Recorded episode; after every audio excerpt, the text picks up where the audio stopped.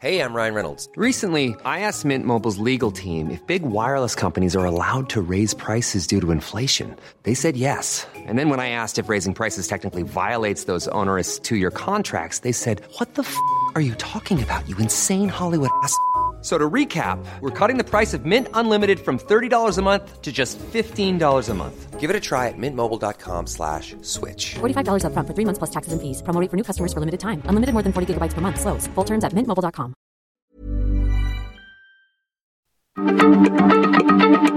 Heraldo Radio, la H se lee, se comparte, se ve y ahora también se escucha.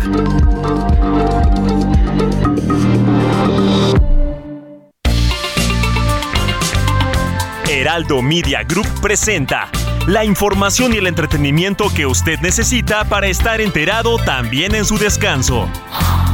Alejandro Sánchez y el informativo Heraldo fin de semana. Por el Heraldo Radio, con la H que sí suena y ahora también se escucha.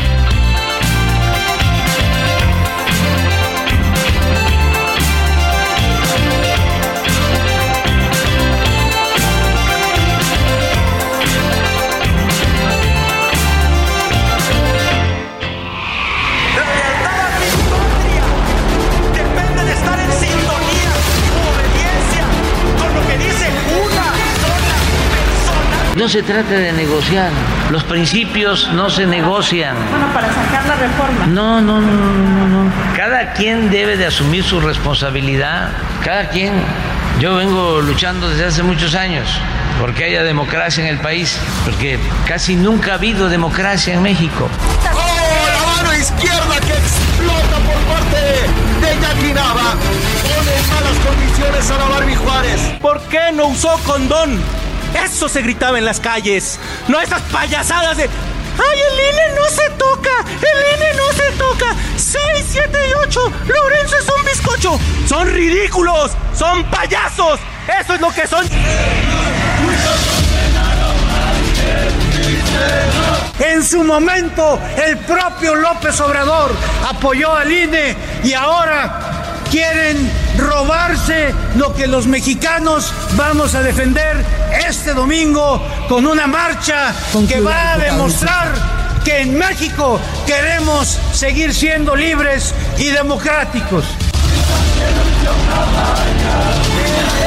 Me alegra mucho que hoy haya recibido con sorpresa y agrado que 90 compañeros, senadoras y senadores, hayan firmado una carta en mi respaldo, en solidaridad y condenando los ataques, las descalificaciones, los insultos, las diatribas, los actos ilegales que se han cometido en nuestra Corte. El lunes vamos a regresar a Coajimalpa si viene con nosotros el alcalde porque vamos a inaugurar el hospital. Ya es el lunes.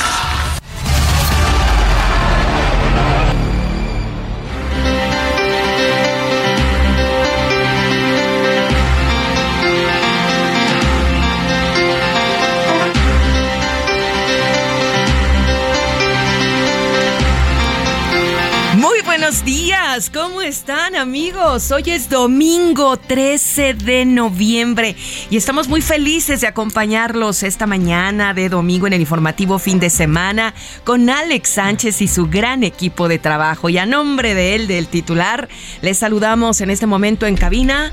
Este Roberto Martínez. Y Mónica Reyes, así como Ulises Villalpando en la operación técnica. Ángel Ruiz en la producción, Ángel Arellano, ¿de dónde te saqué el Ruiz? Angelito Ruiz en la producción desde el sábado y hoy domingo.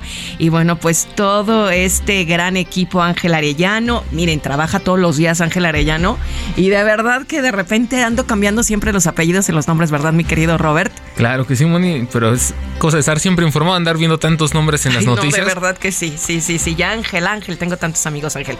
Bueno, pues bienvenidos sean todos ustedes. Les tenemos información, entrevistas, comentarios, sugerencias y siempre, siempre el agradecimiento de que ustedes nos estén acompañando precisamente este fin de semana. Porque noticias hay, ¿sí o no, Robert? Hay de sobra. Muy buen exacto, Moni, auditorio.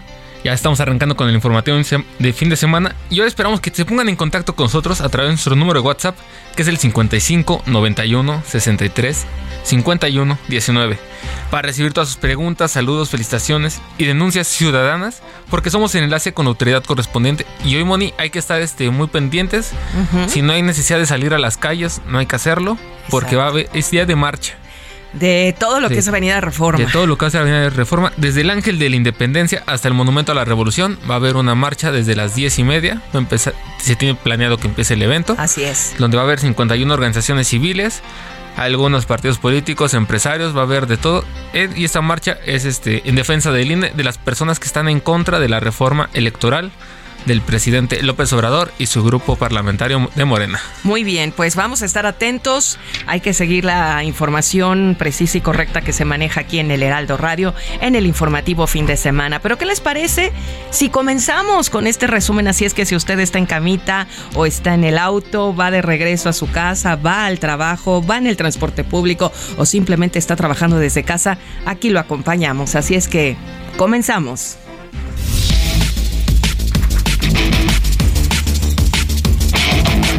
En la celebración del cumpleaños número 69 del presidente López Obrador, sus opositores prepararon un regalo para el mandatario.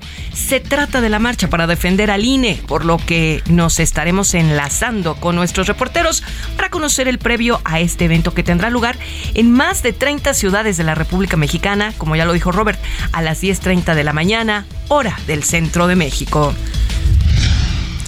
Y con todo listo para la marcha, se decreta contingencia ambiental. La Comisión Ambiental de la Megalópolis decretó para este domingo contingencia por altas concentraciones de ozono, lo que se refleja en restricción de circulación de vehículos y limitación de actividades al aire libre. Guadalupe Acosta Naranjo, uno de los dirigentes del Frente Cívico Nacional, uno de los convocantes a la movilización, afirmó que la declaración de la contingencia busca impedir la marcha, lo que viola el derecho a la manifestación. El no circula se aplica para vehículos que de uso particular con holograma de verificación 2 y con holograma de verificación tipo 1 con placas en terminación 0, 2, 4, 6 y 8 o cuya matrícula esté conformada solo por letras, también los dobles 0 y 0. Engomado rosa, terminación de placa 7 y 8. Y desde las instalaciones del Instituto Nacional Electoral, el consejero presidente Lorenzo Córdoba rechazó que ante la movilización que se realizará pues hoy domingo, 13 de noviembre, en defensa del INE, vaya a estar ausente del país, tal y como han circulado rumores en redes sociales. Escuchemos.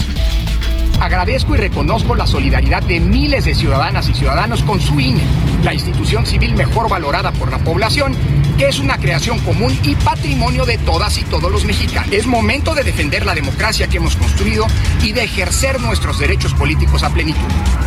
A las autoridades de la Ciudad de México y de las demás entidades donde la gente saldrá a marchar el día de mañana, les agradezco y reconozco su disposición para que estas acciones cívicas transcurran en paz y civilidad.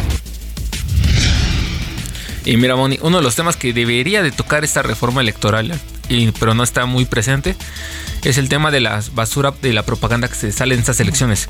Porque para el próximo proceso electoral se estima que habrá 30 mil toneladas de basura de pura propaganda. Y para conocer más sobre estos hechos, hablaremos con Jorge Carlos Negrete, presidente de la Fundación por el Rescate y Recuperación del Paisaje Urbano.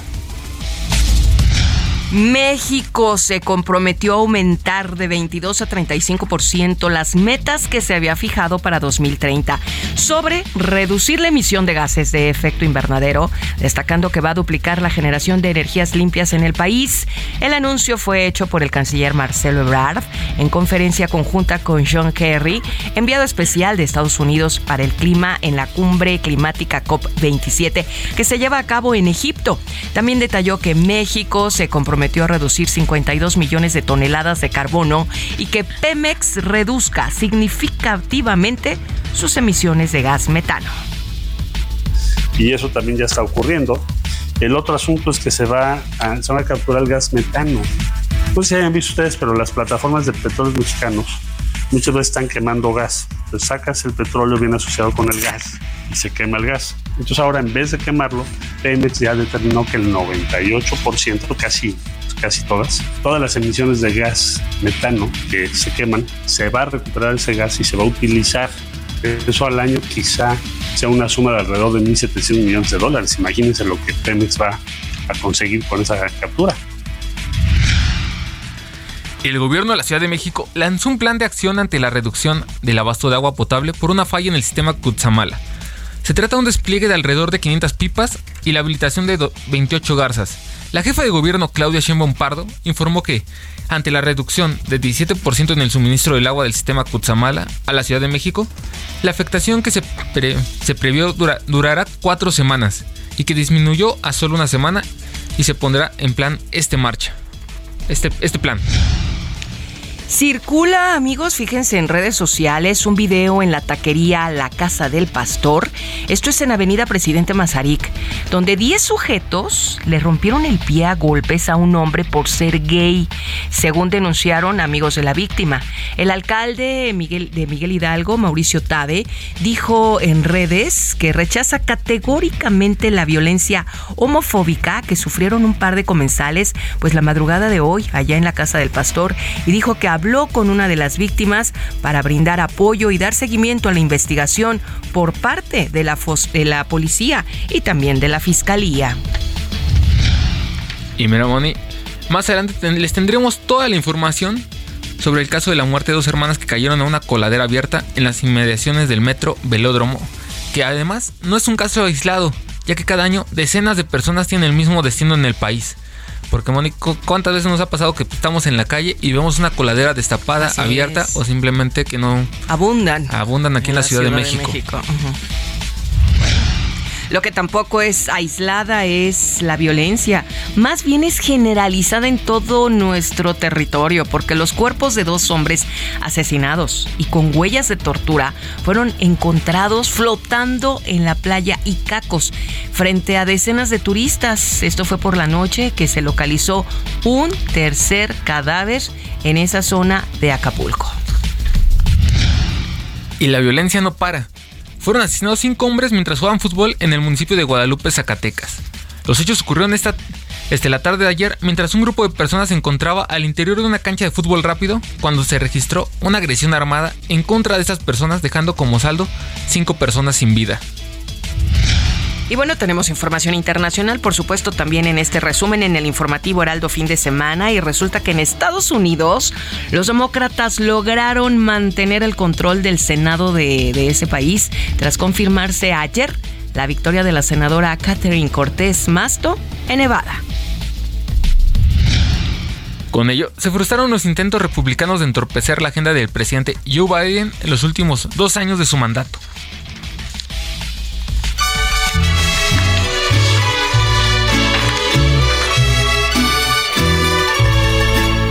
Estas son las mañanitas que cantaba el rey David. A las muchachas bonitas se las cantamos aquí.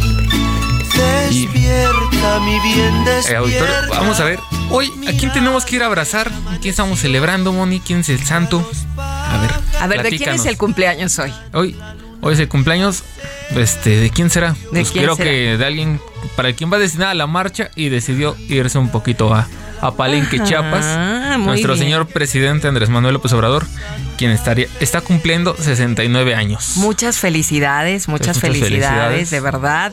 Y bueno, como siempre se les desean a todos los cumpleañeros bendiciones infinitas y totales. Y como siempre se inicia un nuevo ciclo de vida, un, una vuelta al sol, ¿no? Cuando uno cumple años siempre uno desea lo mejor. Eso es lo que le deseamos también a nuestro presidente Andrés Manuel López Obrador, hoy en su cumpleaños número 69. Felicidades. Y en la pila del bautismo cantaron los ruiseñores. Y bueno, Robert, ya sabes, nuestra sección del santoral. ¿A poco no siempre está lindo escuchar qué tanto sufrieron los santos? Es, es muy interesante conocer la historia de nuestros santos y además ir conociendo los nombres de las personas que ni sabías a lo mejor que existía, el nombre. Claro, cállate. Es muy interesante ir conociendo todos estos, personajes, nombres, etcétera. etcétera. Pues hoy le vamos a dar cuéntanos, un ¿de quién es santo? ¿De quién es santo? De Diego. Y Ah. vamos a conocer la historia de Fray Diego de San Nicolás. Hablando de Diego, ¿dónde está Diego? Diego nuestro. Ah, mira, justamente va llegando Diego. Ah, muy bien, Diego Iván González. Vamos a conocer la historia de Fray Diego.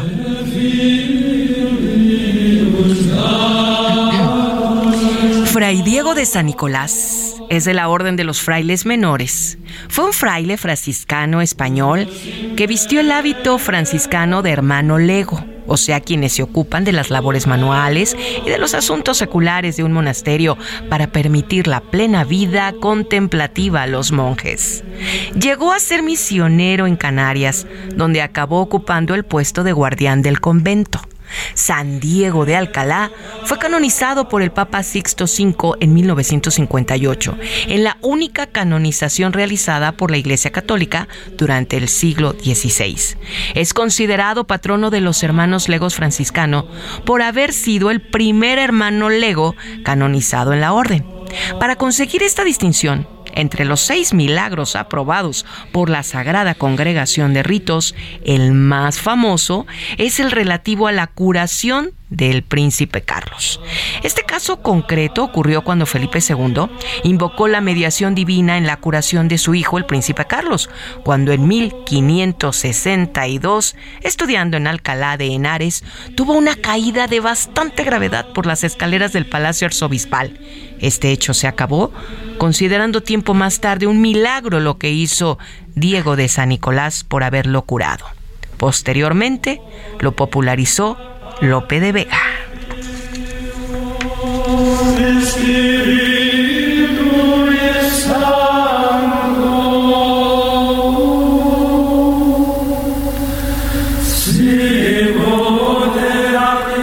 Querido Robert, hoy no es tu santo, ni mío, ni de Alex, que Alex hay muchísimos, muchísimos Muchos días. Días. Pues hoy es día de los Diegos. Diego Iván González, felicidades, te queremos, te respetamos. Déjame aprovechar para mandarle una felicitación a mi hermano Diego hermano, Antonio Diego también. Antonio. También Diego. Ay, Un fuerte pues yo- abrazo. A Diego Montoya también, lo queremos mucho. Y también a quien vamos a felicitar. A Diego ya lo felicitamos, a Diego Iván, nuestro, nuestro querido Dieguito que está aquí en producción. Calixto, Mm, no, no me suena. Leoniano, Mitrio, Nicolás. Ah, Nico, Ah, sí, yo tengo un sobrino Nicolás. que se llama Nicolás. Tengo, tengo amigos que se llaman Nicolás. Ah, muy bien. Quinciano. Quinciano y finalmente Barmundo. Ah, caray. Si ahorita usted va a tener un bebé, no le vaya a poner estos nombres, por favor. Hay tantos Eh, hermosos. Esas las opciones de Diego y de Nicolás que son más, más viables. Pues sí, porque pues solamente Calixto, ¿no? Podría ser. Pero bueno, estos son los nombres que festejamos hoy y los cumpleañeros también un gran, gran abrazo. Y como dice Alex, si están ustedes contrayendo matrimonio, felicidades. Si están separándose, felicidades. Todos es ciclo en esta vida. Todo eso se, se- se puede festejar, todo es motivo. Todo es motivo de festejo y todo es por una razón. No hay que preguntar por qué, sino para qué. Así es que estamos aquí por algo, para aprender. Bueno, pues ahora sí, 7 de la mañana, 17 minutos. Felicidades. Comparte tus comentarios y denuncias en el WhatsApp del informativo fin de semana. Escríbenos o envíanos un mensaje de voz al 55 91 63 51 19.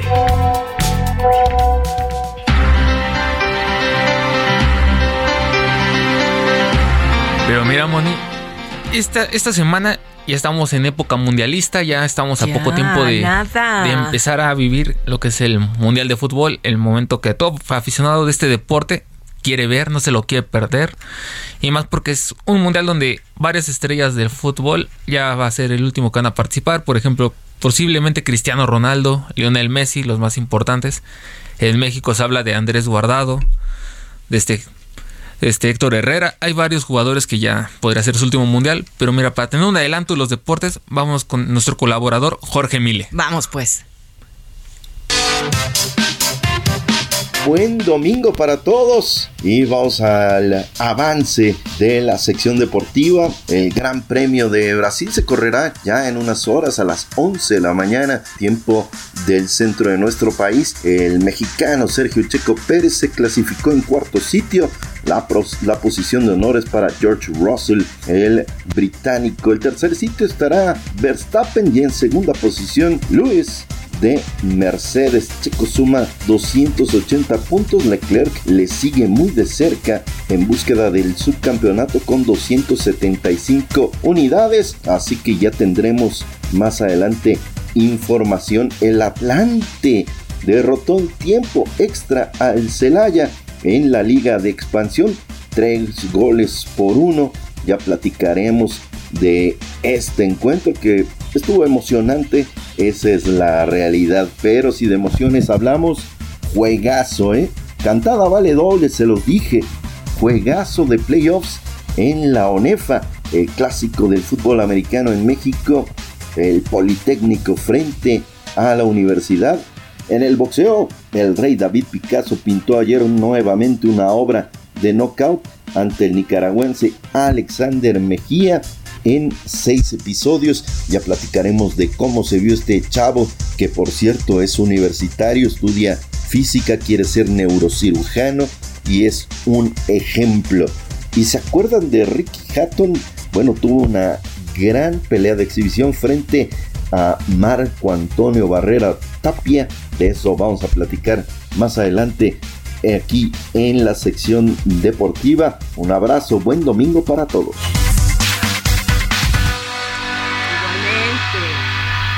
Igualmente, muy buen domingo, Jorge Mile. Al ratito lo escuchamos, ¿verdad, mi querido Robert? También. Seguimos teniendo toda la información con Jorge Mile más a detalle de todo el ámbito deportivo de este fin de semana y lo que se viene. Y lo que se viene en deportes. Esta semana va a estar muy movida, juega, la selección también. Sí. Y el lunes tienen que presentar ya su, su última lista de los 23 convocados, donde varios van a quedar fuera.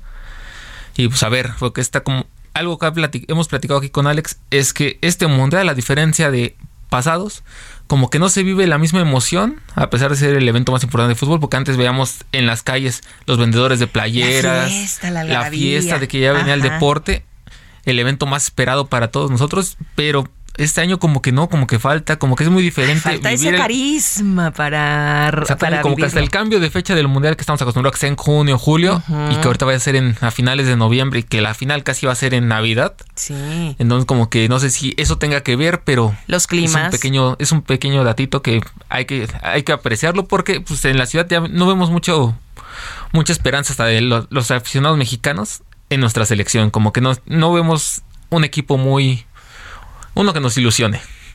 Como otros años. Ay, México, te queremos y deseamos que le vaya muy bien a nuestra selección, como siempre, ¿no? Exactamente. Y que, jueguen con toda pasión y con todo amor, porque bueno, pues siempre. Y que varios que pensamos este un poquito, que no tenemos buen pensamiento, que nos callen, que nos digan, sí. confíen en nosotros. Sí, podemos, podemos vencer a Argentina, podemos vencer a Polonia y a Arabia Saudita. Qué potencias en deportes, en fútbol. Bueno, pues las buenas vibras siempre hay que estar enviando a todo nuestro país, nuestros jugadores, nuestros políticos, eh, bueno, todos nuestros habitantes de este país. Pero mira, hoy es Día Mundial de la Bondad, hay que resaltarlo, mi querido Robert, porque pues es un, una parte humana que hay que reiterar constantemente. ¿Y por qué hoy es el Día de la Mundial de la Bondad?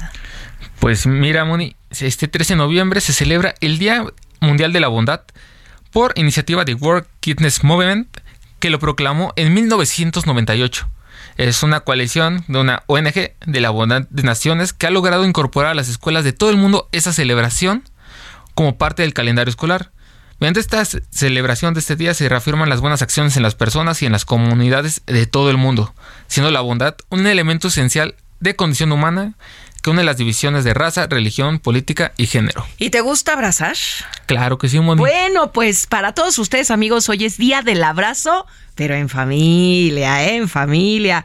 Porque Robert y todos ustedes que nos sintonizan a través del Heraldo Radio, desde 1990, cada segundo domingo de noviembre se celebra el Día del Abrazo en Familia, con la finalidad de afianzar pues los lazos familiares y fomentar que pues la unión familiar a través de este abrazo como muestra de afecto, de amor y de cariño. Así es que si ahorita ustedes están en casa con sus hijos, con su pareja, vamos a darle un gran abrazo porque abrazando nos reconforta Así es que felicidades al Día del Abrazo y aunque no sea familia, ¿no?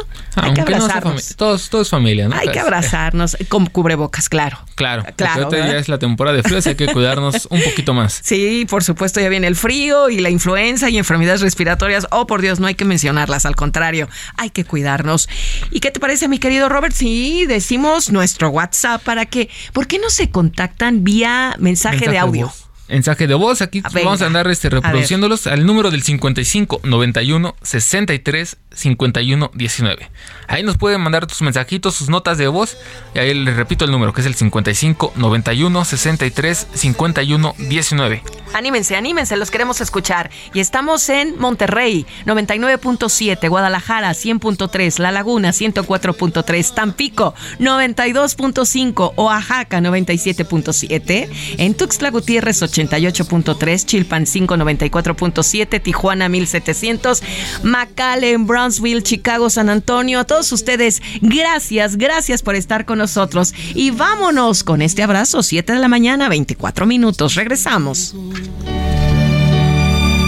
Yo no sé si está pasando el tiempo, tú lo has detenido. Así quiero estar por siempre.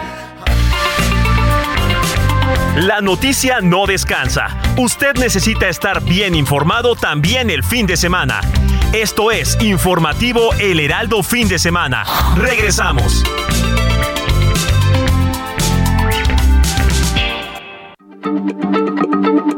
Heraldo Radio, la H se lee, se comparte, se ve y ahora también se escucha.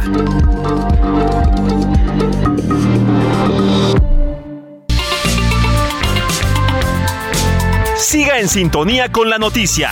Alejandro Sánchez y el informativo Heraldo Fin de Semana. Continuamos.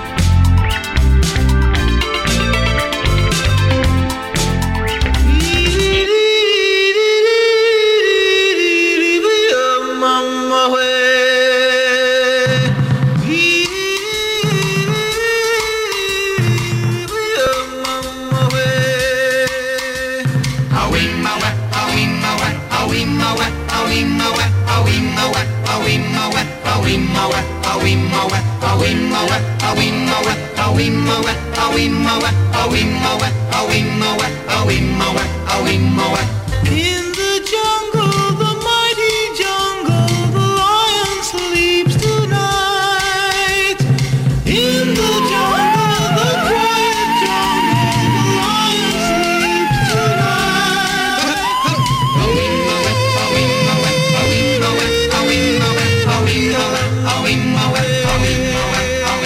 Son las 7 de la mañana con 31 minutos hora del centro del país.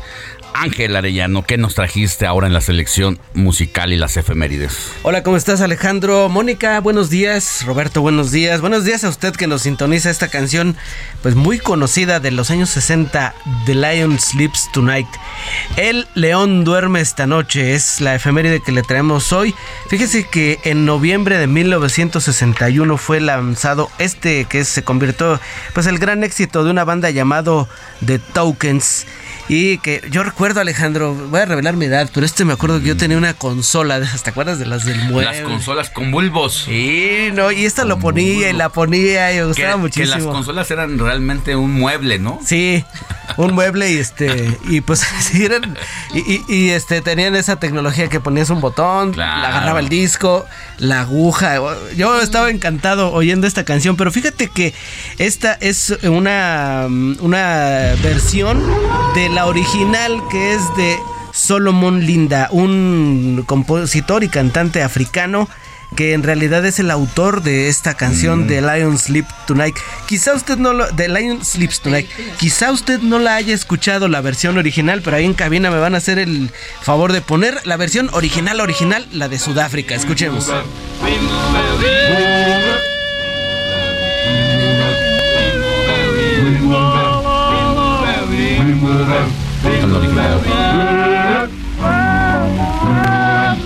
Pues ahí está. La original, esta se oye pues la edad, ¿no? De los años 30. Pero vamos a regresar a la canción que nos trajo aquí, esta de, de tokens para comenzar en esta mañana de domingo que hay que recordar, Mónica, no se circula, no circulan todos los coches, ¿eh? Aguas, aguas, ¿eh? No tiene nada que ver con la marcha del INE.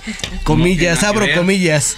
Es por contingencia Sí, ambiental. sí, sí, sí, ¿cómo Nos fuimos para arriba en temas de partículas emisoras contaminantes. Sí. Y hubo que poner una, eh, pues, En concentraciones de ozono Sí. nos fuimos Sí. para arriba desde, el- desde ayer sábado. sí, y se determinó que no circularan algunos coches. Así es que hay que estar atentos, ¿no? Muy bien, mi querido Ángel Arellano. Muchas gracias. Pues nos dejas con esto un poquito más. Un poquito más Ángel Arellano o Ángel Ruiz, como No, usted prefiera. perdón, Ángel Arellano. Ruiseñor. Y-. Y, de verdad que trabaja tanto todos los lunes a viernes, Es una hormiga, sábado, me domingo. tocó de lunes a domingo. Sí, de lunes que- a domingo. Por, y yo soy la que debería. Tú deberías de estar más A ti bien te hace efecto, dormido. A mí me hace efecto. Pero discúlpenme, perdónenme, No te pero aquí seguimos. aquí estamos Pero eres relajo. angelito ya. Ah, eres un angelín. Ese no falla. Ese no falla. Gracias, Gracias. Ángel.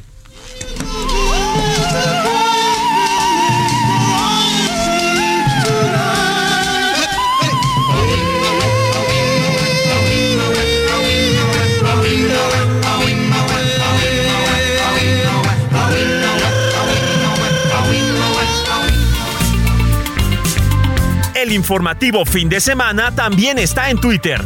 Síguenos en arroba fin de semana HMX.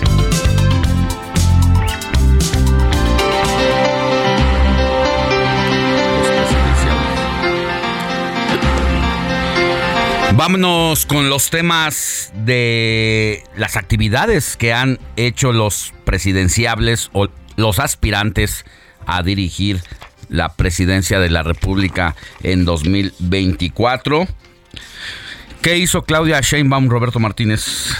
Pues mira, Alex, parece que todo el ambiente político está en torno a la marcha del INE, que va a haber el día de hoy más adelante, porque hasta Claudio Sheinbaum realizó una visita al estado de Tlaxcala para ofrecer una conferencia magistral llamada Políticas Exitosas del Gobierno. Durante su discurso se lanzó contra, contra el INE, en el cual este, estuvo criticando el gasto con el que se maneja dicho órgano, diciendo que es uno de los órganos el- electorales más costosos en el mundo, Bueno, apoyando el discurso que ya traía el presidente López Obrador. es la manera más fácil de tratar de atentar contra el Instituto Nacional Electoral. ¿Cuántas conversaciones, cuántas críticas hemos escuchado en torno a que si el Instituto Nacional Electoral funciona, no funciona, si funciona mal? Yo creo que todo es perfectible. Sin embargo, ha sido una de las instituciones, instituciones más confiables en el país y ha sacado adelante los procesos electorales, incluyendo los de Morena. Pero también Marcelo Ebrard hizo actividades. El canciller anunció que el Estado aumentará de 22 a 35% sus compromisos de reducción de emisiones de gases de efecto invernadero para 2020.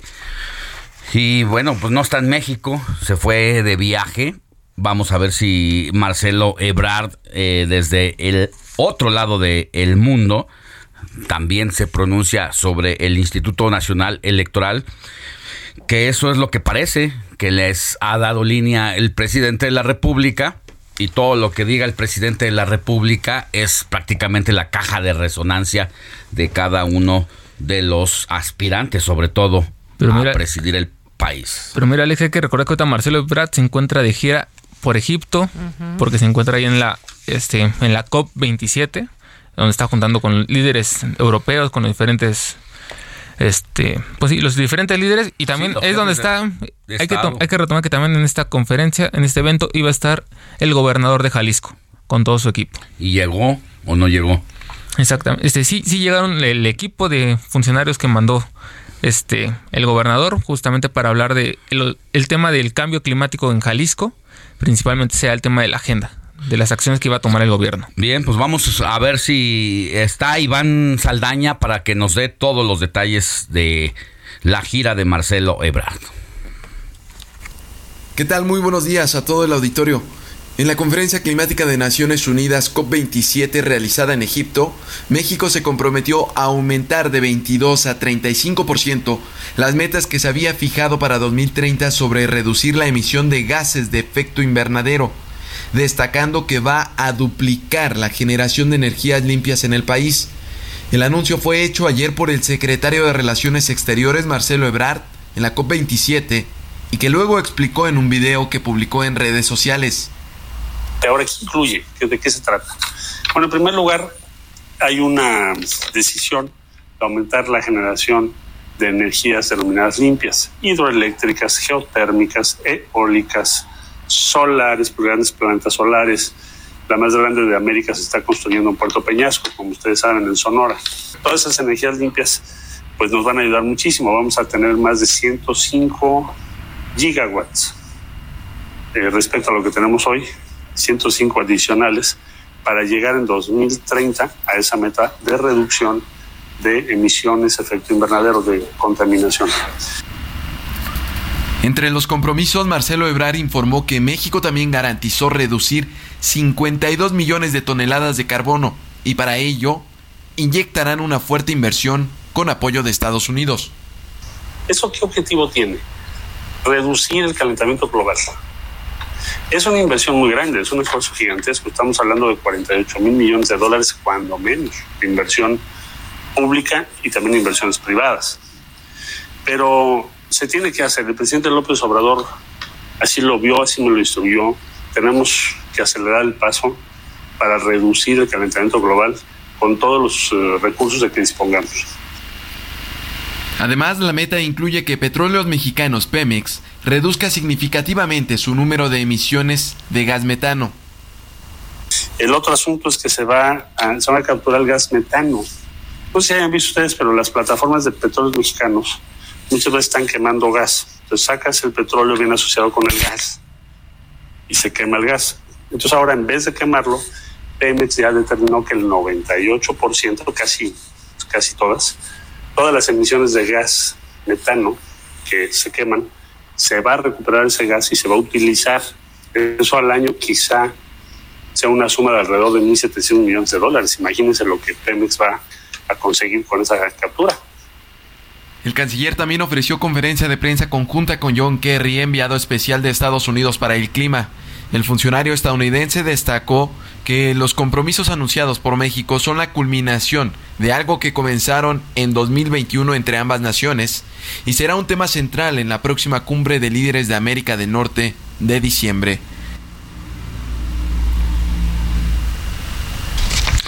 Bueno, y otro que sueña con la presidencia de la República es Gerardo Fernández Noroña, Moni Reyes, quien ayer prácticamente se autorreconoció como presidenciable después de que el Partido del, del, Trabajo lo menciona como posible aspirante y también el presidente de la República. Así es, fíjense, Alex, amigos, que en un mitin del Partido del Trabajo realizado en la Plaza de Santo Domingo, esto es aquí en la Ciudad de México, precisamente Gerardo Fernández Noroña aseguró que el presidente Andrés Manuel López Obrador, pues como bien señalas, ya lo mencionó como uno de los posibles aspirantes a la candidatura de Morena y aliados para la elección presidencial, pues como todos sabemos, ya está cerquita la vuelta de la esquina del 2024, ¿no? Qué miedo, qué miedo con personajes como Fernández Noroña. No tengo nada en contra personalmente de él, pero sí de su actitud ante la vida, ante todo, reclama, todo, a todo mundo ofende y bueno, más vale eh, tenerlo de lejitos a Fernández Noroña, pero también Ricardo Monreal durante la presentación de su libro, de su libro número 35, Robert. ¿Cómo le hace para escribir tantos libros? Decíamos la semana pasada, 35 libros. Pues, sí, siempre está pues, trabajando. ¿a, qué hora legisla? ¿A qué hora gobierna? ¿A qué hora hace otras cosas que no tengan que ver con los libros? Porque para hacer libros se requiere tiempo. Pues mira, Alex, le dio tiempo para escribir. Le ha dado tiempo de escribir 36 libros, para llenar álbumes de estampas. Entonces, se da tiempo para todo. No duerme. para pelearse con Laida Sansores y investigarla también. Exactamente, Alex, para tener broncas con todos. Ahí está, andar, aparte de que está diciendo que probablemente en diciembre está, está analizando, pensando que si deja Morena no, no. No se va a ir, no se va a ir. Quien crea que Fernández Noroña se va a ir de Morena por lo que medio ha mencionado está equivocado, solamente es parte de su estrategia política y más bien lo que sabemos de buena fuente es que Fernández Noroña ha pactado con el secretario de Gobernación Adán Augusto López para acompañarlo en su proceso y por eso también la confrontación es directa de Ricardo Monreal con la jefa de gobierno Claudia Sheinbaum. Robert, pero entonces, ¿qué hizo ayer? Pero ayer estuvo en su presentación de un libro y este lo que en la que empezó a hablar sobre el tema de lo bueno, lo que estamos este platicando del de que el libro habla sobre todo el movimiento que ha habido de Morena, todo lo que ha trabajado. Pero también afirmó que, este, que una discusión o un conflicto en la dentro de la 4T no sería deseable y que aparte este sería muy perjudicial para el partido, que podría afectarlo de cara a las elecciones de 2024. Y lo que pide es también que haya un debate entre los presidenciables y las corchulatas de cara al 2024 para ir viendo quién podría ganar en la votación que él busca, porque él no está a favor de las encuestas, él busca una votación que es un tema muy diferente. Bueno, lo que pasa que Ricardo Monreal lo que dice a partir del el proceso de designación para el candidato presidencial es que no hay un método claro para decidir al candidato y que las encuestas pueden estar amañadas. Lo mismo que el secretario de Relaciones Exteriores, Marcelo Ebrar, quien dice necesitamos reglas claras, porque si no hay reglas claras, nos vamos a dar con todo y vamos a sacar el cuchillo para defender nuestras aspiraciones. Y ese cuchillo pues prácticamente ya está siendo afilado por cada uno de los candidatos a la presidencia, incluyendo a la jefa de gobierno, a César, a Adán Augusto López, a Marcelo Ebrar y principalmente ahí está eh, la disputa interna. Así que la situación es muy complicada en torno al proceso eh, interno que se vive en el partido, en el poder, allá en Morena. Pero bueno, vámonos a otros asuntos. La agenda de la semana nos la da eh, Gerardo Gerardo Jiménez. Jiménez, santo y seña, jefe de contenidos del Heraldo. Esta es la agenda de la semana para que esté bien informado. El lunes 14 de noviembre, un juez define amparo a Ricardo Monreal contra Laida Sansores. Inicia en comisiones del Senado de la República el debate en torno al uso de agroquímicos. Para el martes 15 de noviembre, el gobierno federal presenta un nuevo plan para ampliar los servicios de salud y seguridad social a trabajadores independientes. El miércoles 16 de noviembre, la Suprema Corte de Justicia de la Nación analiza un amparo contra el etiquetado frontal. El jueves 17 de noviembre comparece ante el Senado Leticia Ramírez Anaya, titular de la Secretaría de Educación Pública. Esto fue Santo y Seña. Gerardo Jiménez, Heraldo Media Group. Es en lo que hay que estar atentos a partir del próximo lunes, o sea, de mañana y toda la semana. Moni Reyes, ¿tenemos mensajitos? Tenemos mensajitos muy, muy queridos desde Ciudad Madero, Tamaulipas. Dijo, saludos, se vino el norte. Su radio escucha Héctor Segura. ¿Por qué dijo se vino el norte?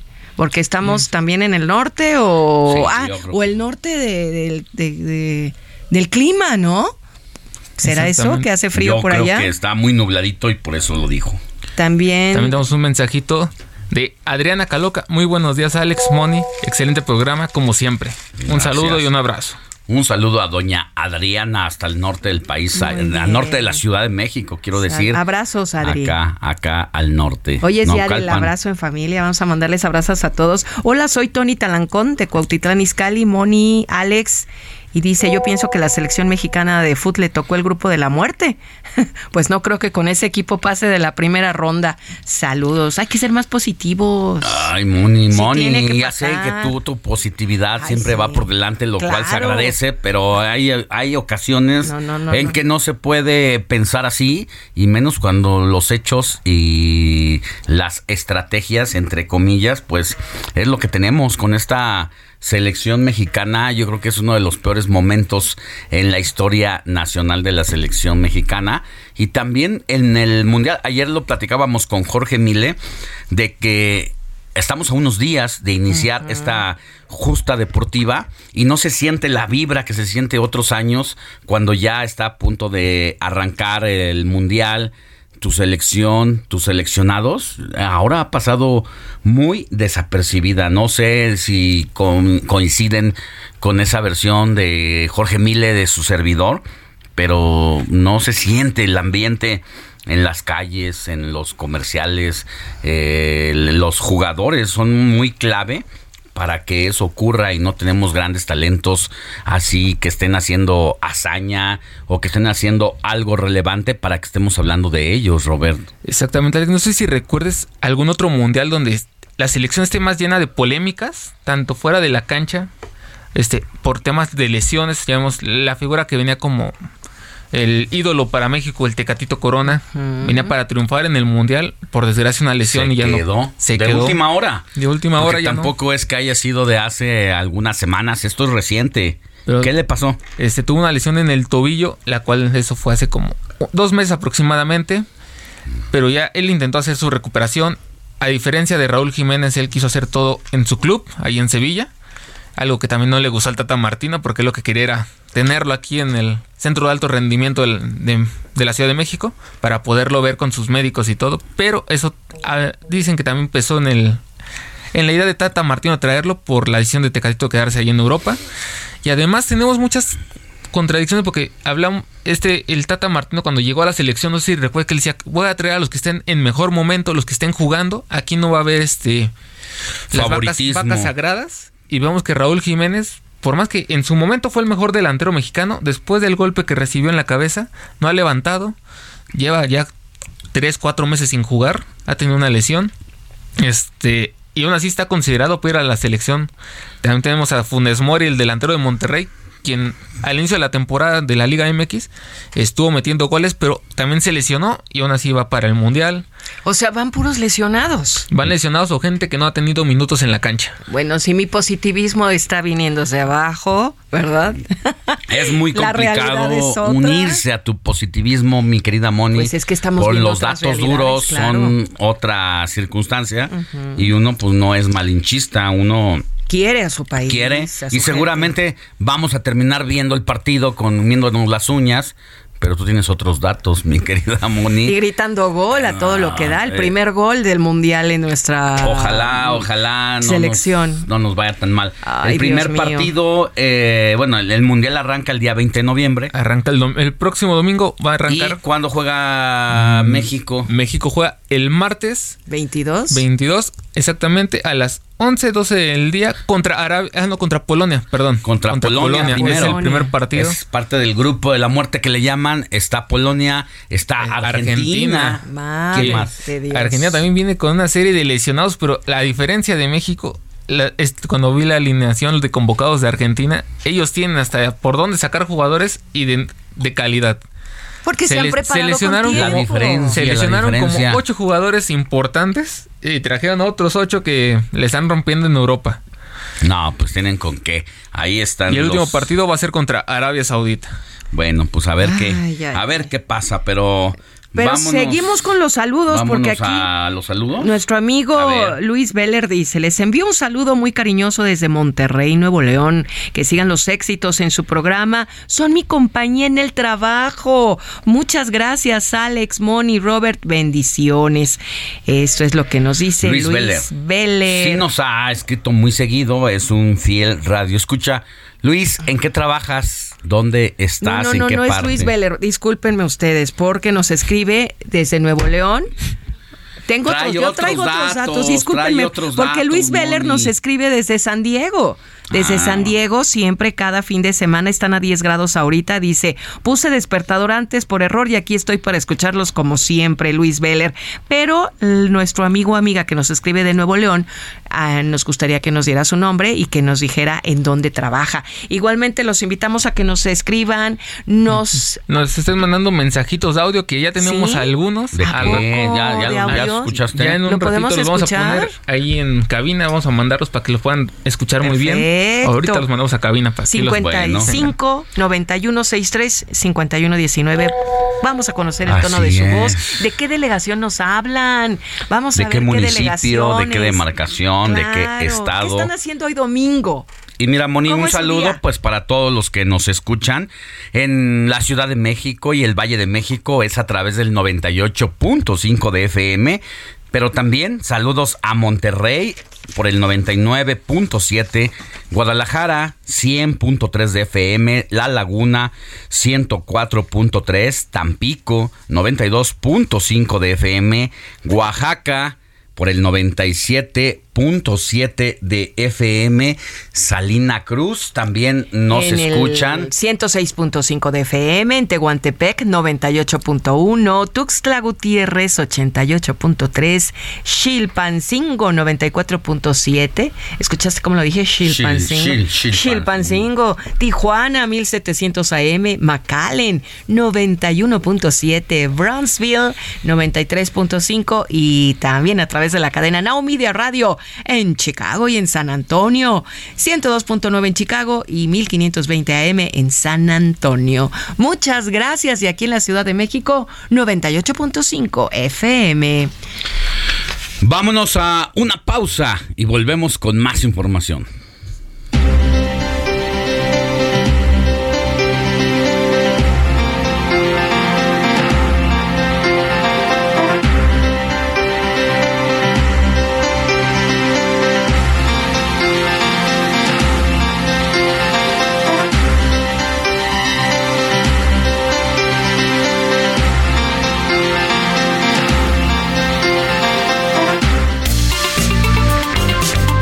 La noticia no descansa. Usted necesita estar bien informado también el fin de semana.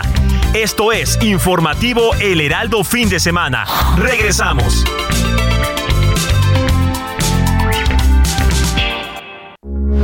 Heraldo Radio, con la H que sí suena y ahora también se escucha. Heraldo Radio, con la H que sí suena y ahora también se escucha.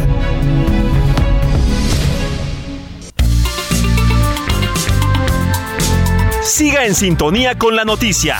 Alejandro Sánchez y el informativo Heraldo fin de semana. Continuamos.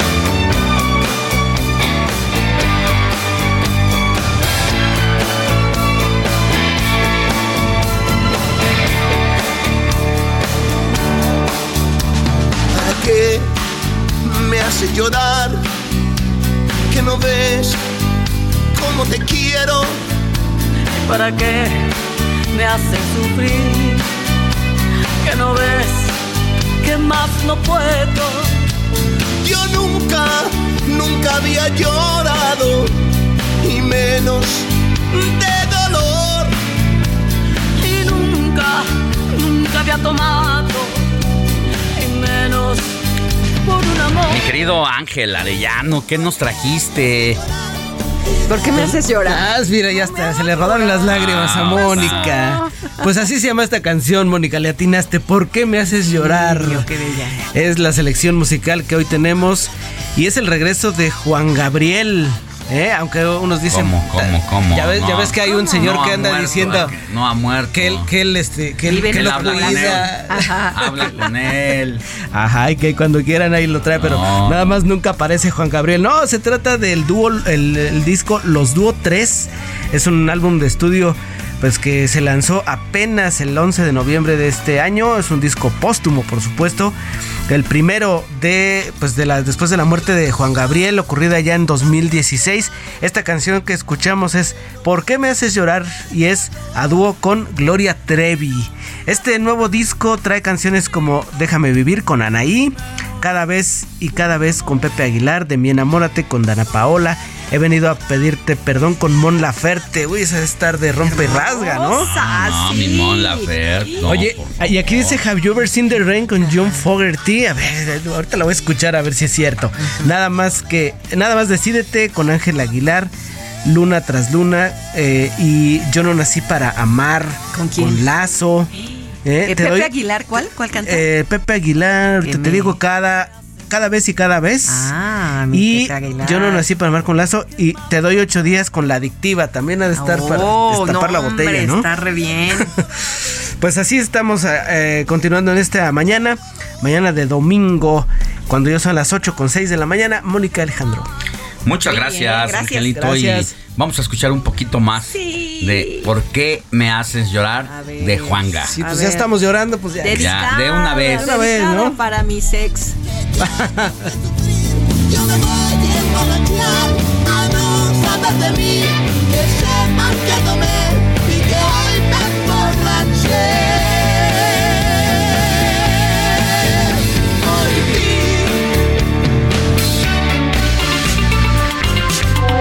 Comparte tus comentarios y denuncias en el WhatsApp del informativo fin de semana. Escríbenos o envíanos un mensaje de voz al 55 91 63 51 19.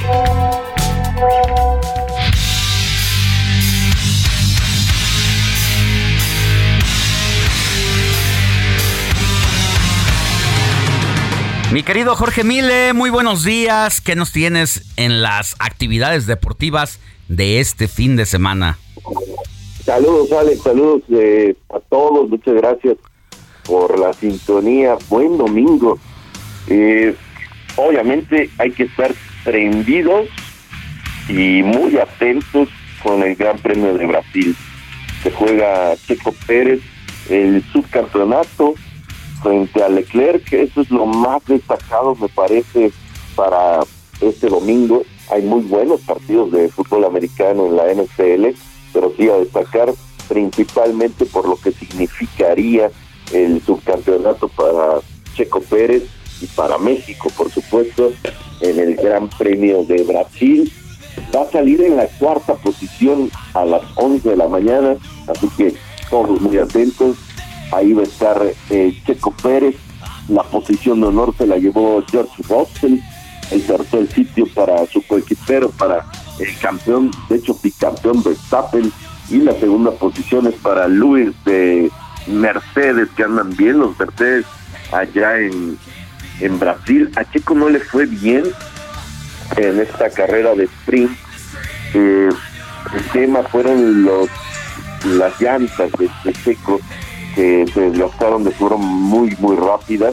Hay que recordar que Checo suma 280 puntos, mientras que Leclerc, eh, piloto de Ferrari, tiene 275 unidades, así que únicamente 5 de ventaja y los dos luchan por el subcampeonato, que la verdad es que eh, está poniéndole mucho sabor a esta etapa final ya de la Fórmula 1.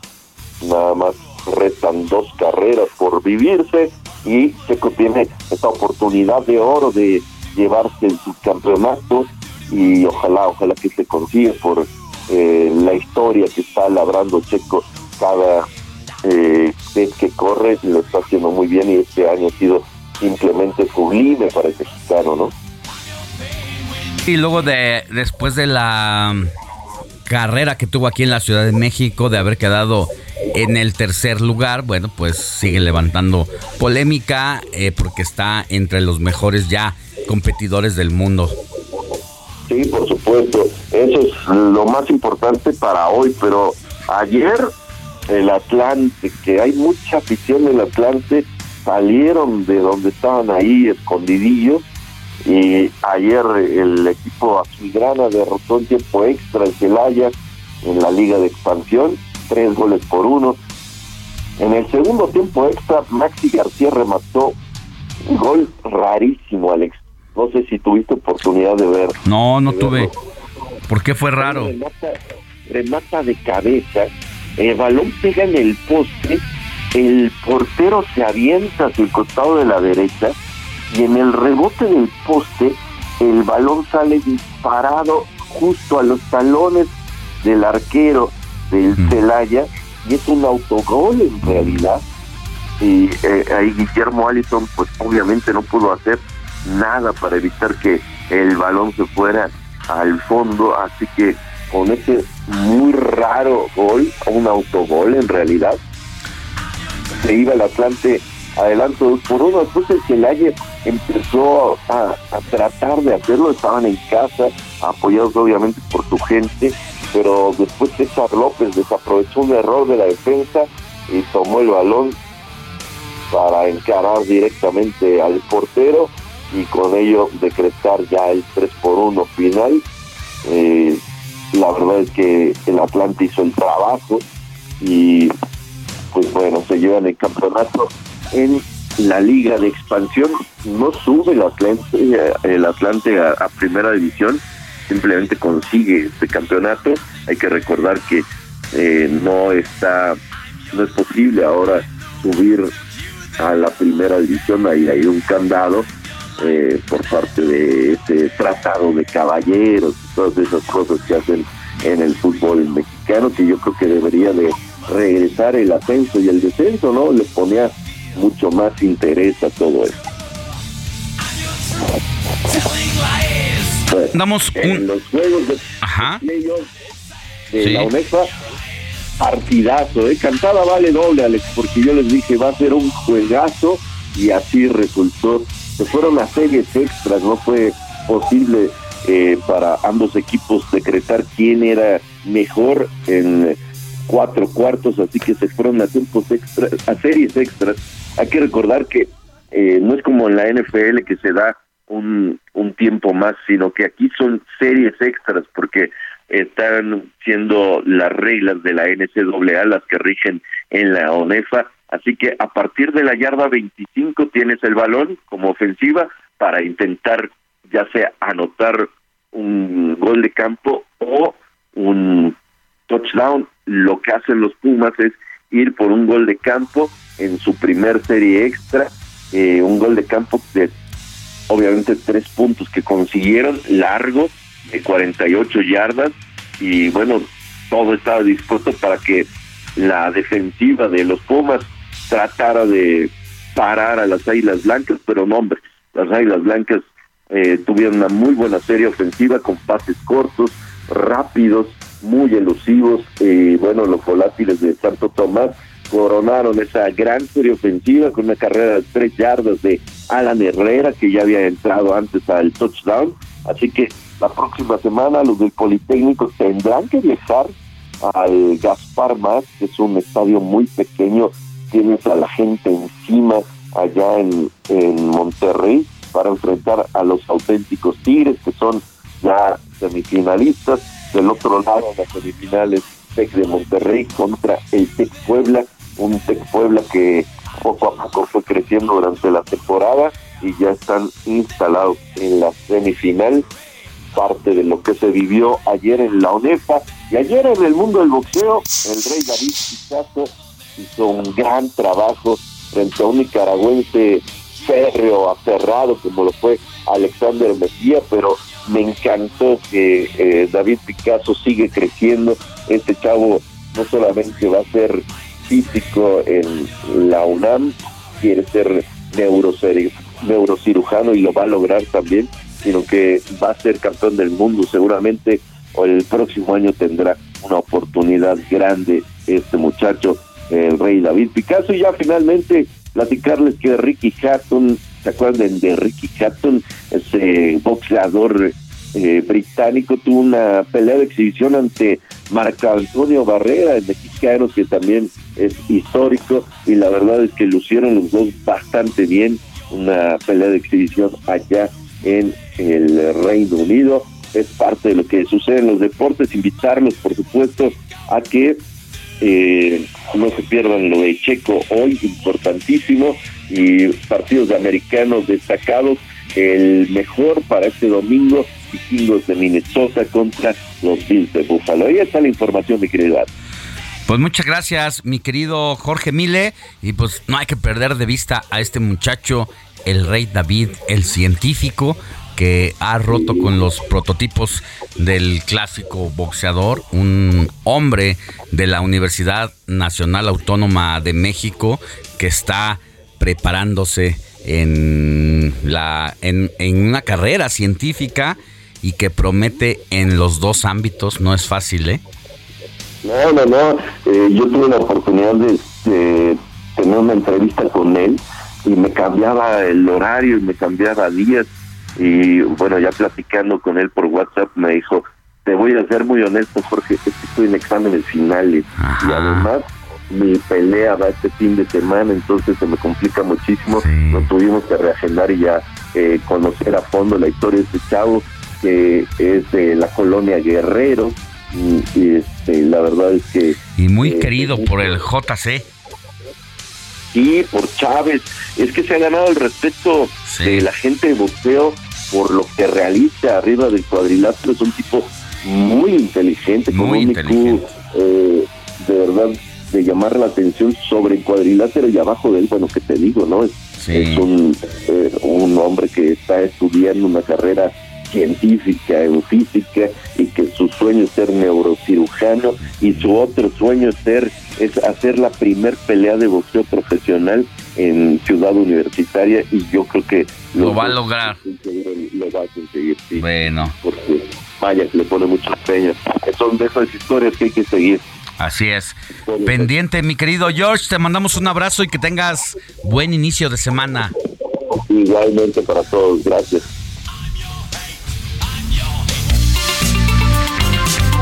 Comparte tus comentarios y denuncias en el WhatsApp del informativo fin de semana. Escríbenos o envíanos un mensaje de voz al 55 91 63 51 19.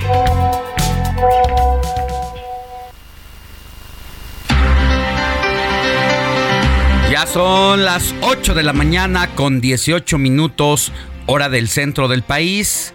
Antes de irnos con información, por favor, tenemos mensajitos. Moni Reyes, Roberto Martínez. Por supuesto que tenemos mensajitos en el 55 91 63 51 19 y felicitamos a Lupita Juárez porque hoy Lupita Reyes es su cumpleaños, perdón, Lupita Reyes es su cumpleaños y le mandamos abrazos y besos hasta Meca Meca y también nos dice Jimmy favor de felicitar en su cumpleaños a mi amada esposa. Ella es Verónica Diegues. Vero Diegues, de parte de tu esposo Jimmy, muchas, muchas felicidades en este tu cumpleaños. Un abrazo grande. Abrazo, abrazo, besos y quiéranse mucho, en pareja siempre, las cosas resultan mejor. ¿Qué más, Pero Robert? Mira, Alex, también tenemos una, una denuncia por parte del señor José Hernández, en el cual está denunciando una rejilla que está suma- en un estado sumamente deplorable, bastante hundida, faltándole varios cuadros. Esto en la alcaldía Xochimilco, donde se que es en, en, lo- en el ancho de la carretera Xochimilco-Topilejo, a la altura de la calle del Pino, colonia Chavarrieta. Pero, Aquí un- ¿Es una qué? una, una rejilla en estado sumamente deplorable. Rejilla.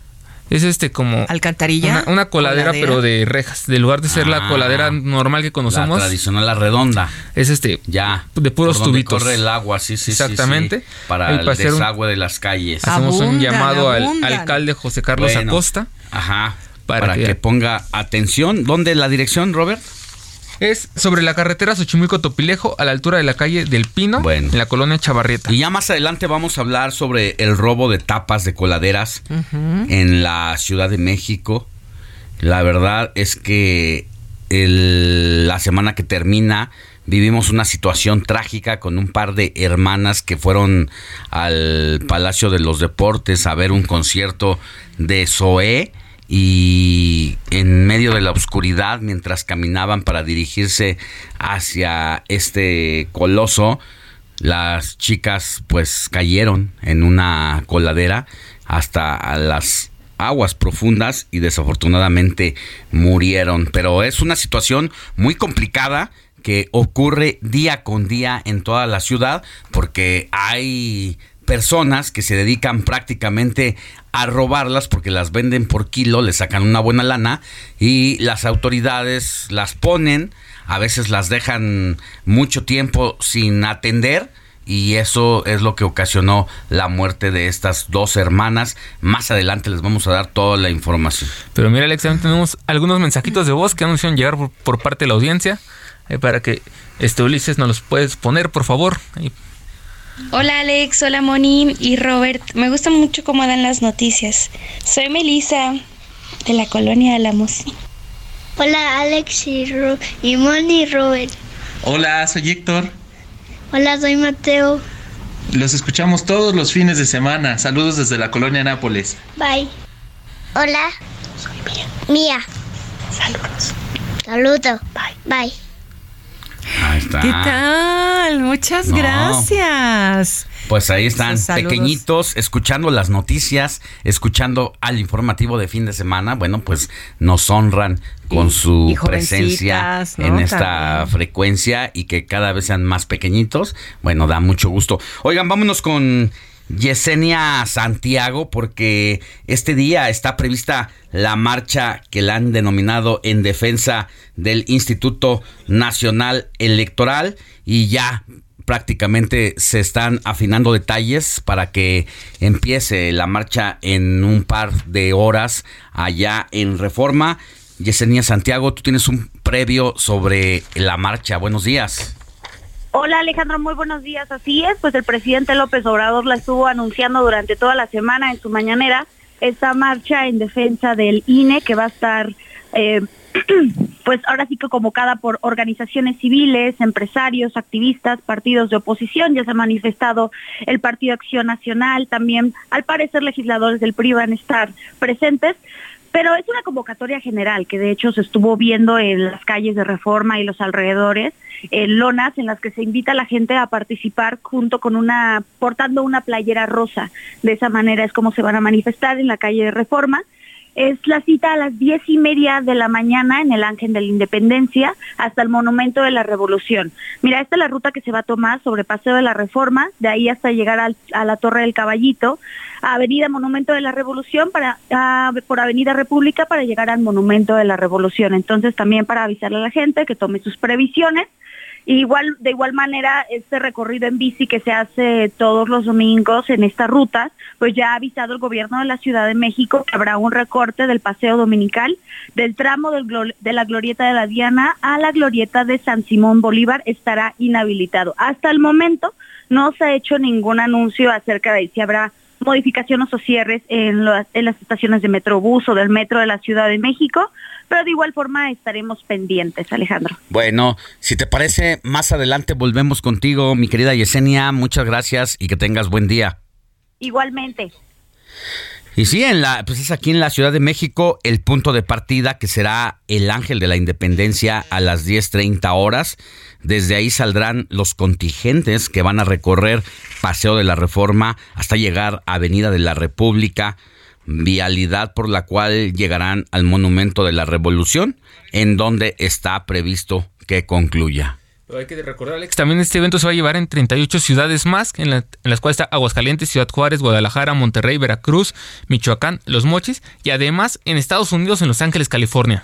Vamos a estar pendientes, la vamos a tener todo más adelante porque ya se están preparando los manifestantes para iniciar esta marcha que será histórica, créame, eh, de defensa al Instituto Nacional Electoral. Vamos a una pausa y volvemos con más información.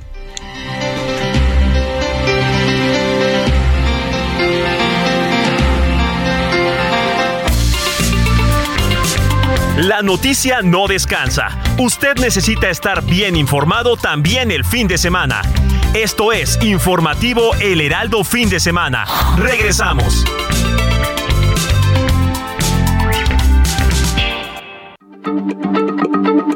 Heraldo Radio, la H se lee, se comparte, se ve y ahora también se escucha.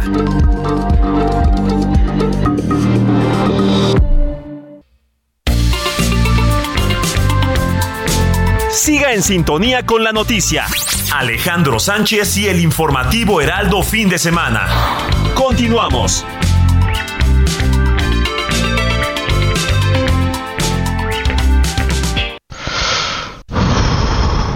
El 12 de noviembre se conmemora el Día Mundial contra la Neumonía, una enfermedad que cobra miles de vidas en México al año, especialmente en niños y personas mayores. Hoy es posible prevenirla gracias a las vacunas. Consulte con su médico sobre las recomendaciones de vacunas disponibles. Porque cuando prevenimos, respiramos tranquilos. Sobre los esquemas de vacunación, consulte a su médico. Un mensaje de Pfizer con autorización 22330021B0812.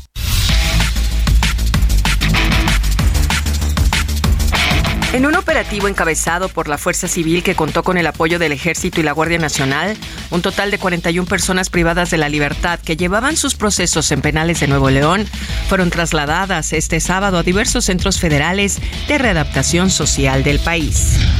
En Hidalgo, agentes de la Secretaría de Seguridad Pública, Tránsito y Vialidad de Pachuca lograron incrementar el número de detenidos por delitos como robo de auto, robo a transeúnte y a casa habitación, principalmente en el lapso de dos meses. Un ataque armado contra una vivienda ubicada en la calle Los Regalado en el centro de Colima dejó un saldo de una persona herida durante la noche del viernes. De acuerdo a los informes, hombres armados llegaron al domicilio y dispararon en varias ocasiones contra la fachada de la casa. Después, los responsables huyeron a bordo de varios vehículos. En Sinaloa, un grupo de cinco pistoleros fueron detenidos con armas cortas y largas, incluyendo rifles de asalto AK-47 de los conocidos como cuernos de chivo y lanzagranadas, luego de realizar disparos al aire en un rancho del poblado La Guasima, en Culiacán. La Secretaría de Salud en Tlaxcala informó sobre la prohibición de la venta y distribución en escuelas del dulce Lucas Muecas por estar adulterado. Lo anterior se da luego de que la propia dependencia realizara pruebas de análisis al dulce Lucas Muecas, encontrando que el producto sí tiene este porcentaje adulterado.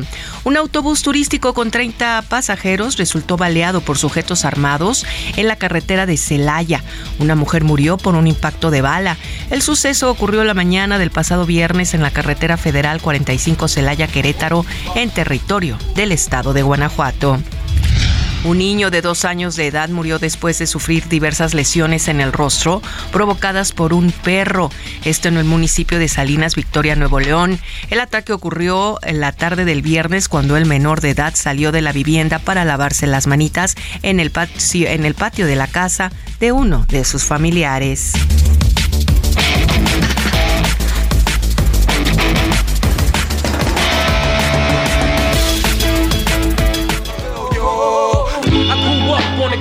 Side, the New York Times side. Staying alive was no job, had second hands. Moms bounced on old men. So then we moved to Shallon Land, a young youth. You're rocking the go-to, low goose. Only way I begin to G-York was drug loot. And let's start it like this, son. Rolling with this one and that one, pulling out gats for fun. But it was just a dream for the team who was a fiend. Started smoking rules at 16 and running up in gates and doing hits by high stakes. Making my Ángel Arellano, ¿con qué estamos? ¿Con qué, no, qué nos trajiste para las efemérides musicales? Pues mira, esta canción se llama Cream. Estamos escuchando a un hip hopero, rapero llamado Old Dirty Bastard. Es por, pues por su aniversario luctuoso número 18. Este joven pues falleció a los 35 años de edad, nació el 15 de noviembre de 1968, murió 13 de noviembre del 2004. Russell Tyron Jones, que integraba una, una banda llamada Wu-Tang Clan, que pues eh, después de su muerte se convirtió prácticamente en una leyenda del hip hop y del rap. Y hoy lo estamos recordando a todos los, pues, los seguidores de, de este tipo de música. Pues es la canción Cream de Old Dirty Bastard, Alejandro. Muy bien, gracias. Te Gracias. escuchamos más adelante. Luego. I went to jail at the age of 15, a young buck selling drugs and such. Who never had much, trying to get a clutch on what I could not.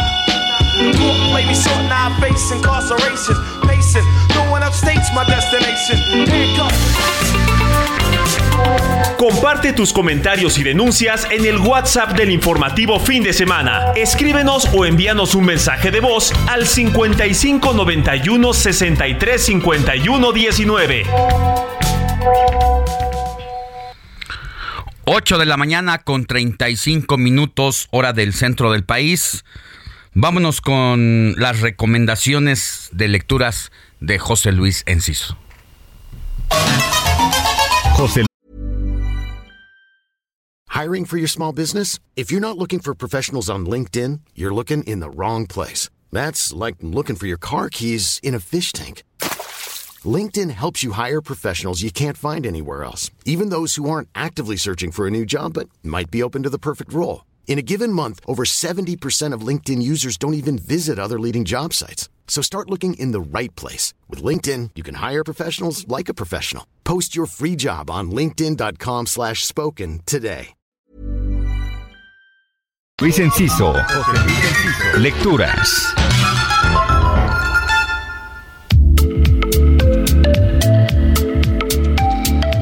En las mesas de novedades y sobre todo entre lectores muy jóvenes está llamando la atención la novela El gato que amaba los libros de Sosuke Matsukawa, obra que se enfoca más que en los libros en las maneras de leerlos. La historia es sencilla. Un chico llamado Rintaro se queda al frente de una pequeña librería a la muerte de su abuelo, el dueño de ese lugar. Ahí conoce a un gato que habla y este lo convence de que lo ayude a liberar algunos libros en manos de distintas personas que dicen ser lectoras empedernidas, pero que en realidad son gente que quiere acumular lecturas por mero ego.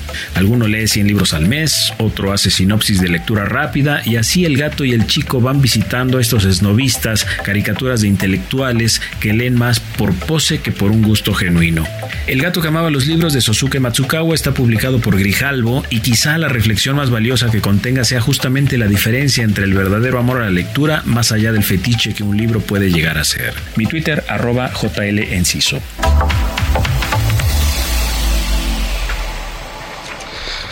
Gracias a José Luis Enciso y sus recomendaciones de lecturas aquí en el informativo de fin de semana. Roberto Martínez, ¿qué más tenemos? Pues mira, Alex, ya lo estabas comentando, el tema de las alcantarillas, el cual ocasionó la muerte de unas hermanas en la semana que iban al concierto de Zoe. No es un tema aislado. Ya se ha hablado de que en México aproximadamente al año este, se, se roban alrededor de mil rejillas, alcantarillas, pozos de visita de agua, todo ese tipo de material para... O es que afecta, que afecta. como Exactamente. fierro viejo. Lo que hacen es venderlo como fierro viejo. Pero adivina, es, todo esto, este tema es porque para el fierro viejo, este material les dan 4 o 6 pesos por kilo. Muy poco. ¿Cuánto puede Pero una pesar tapa, una lo, tapa? es a lo que te decir, una tapa regular, la regular pesa alrededor de 40 y 50 kilos. 50 kilos por 4 ¿Dos? pesos. ¿Por Por dos cuatro pesos? pesos. 5 por 160. 4, 200 pesos te dan por coladera. Exactamente. Y seguramente hay una bandita por ahí que se roba, ¿qué te gusta? 4 o 5 coladeras al, ¿Al día? al día, a la noche. ¿A la semana? Porque sobre todo lo hacen en la noche. Tengo entendido que ya habían cambiado el material porque normalmente es una especie de, de hierro forjado, hierro colado. Y habían cambiado el material como a un polietileno, como una especie de PVC de alto impacto en el que se estaban sustituyendo las coladeras para que no se las robaran. Sin embargo, sigue habiendo este, este robo en toda la Ciudad de México y desafortunadamente ocurrió esta tragedia de que dos chicas de 15 y 22 años, si no me equivoco, 23 años. 23 hermanas, pues cayeron al fondo de una de las coladeras que estaba destapada y que yo escuchaba un testimonio de uno de los vecinos de ahí que decía, es que también en la Fórmula 1 iba a pasar. De hecho, yo tuve que decirle a una señora que eh, se hiciera a un lado porque iba descuidada, iba viendo el celular cuando se iba a caer. Entonces, sí es una irresponsabilidad de parte de la ciudadanía, sobre todo de quienes se dedican a robarse estas tapaderas, pero también de la autoridad, porque ya tenía muchos, muchas semanas y no habían hecho nada al respecto. Pero mira, Alex, también eso es un- solo un tema que ocurra en la Ciudad de México. También se tiene el registro de que en Puebla, el 27 de julio de 2022, un hombre de la tercera edad cayó en una coladera en San Pedro Cholula y no sobrevivió. Los vecinos habían denunciado el robo de las tapas varios meses antes. Igual en este año, en la Gustavo Madero, el 8... Ah, no. En San Luis Potosí, el 25 de julio, una niña cayó en un canalón de aguas negras en el que tampoco tenía tapa y fue arrastrada casi un kilómetro por debajo de aguas negras y también no sobrevivió. Y justamente algo que les había comentado, no es un caso aislado lo que está ocurriendo, sino que muchas personas han caído en alcantarillas, coladeras y muchas de ellas pues, tristemente no sobreviven. Por ejemplo, yo te, yo te comento una pequeña historia que me pasó a mí hace algunos años. Digo, allá en mi casa sí se acostumbra a poner la- las rejas como las que comentábamos hace rato que estaban denunciando del lugar de la alcantarilla este ponen las rejas. Y en mi allá en mi casa lo que hicieron fue robarse algunas rejitas. Como que dijeron "Eh, no pasa nada si me llevo una o dos y muchas personas luego pues van caminando no se fijan. Luego en la oscuridad Metieron el pie. se les atora seguido a la gente, se le atora el pie, luego a los las mascotas luego también van pasando por ahí y no están viendo, se les está yendo el pie.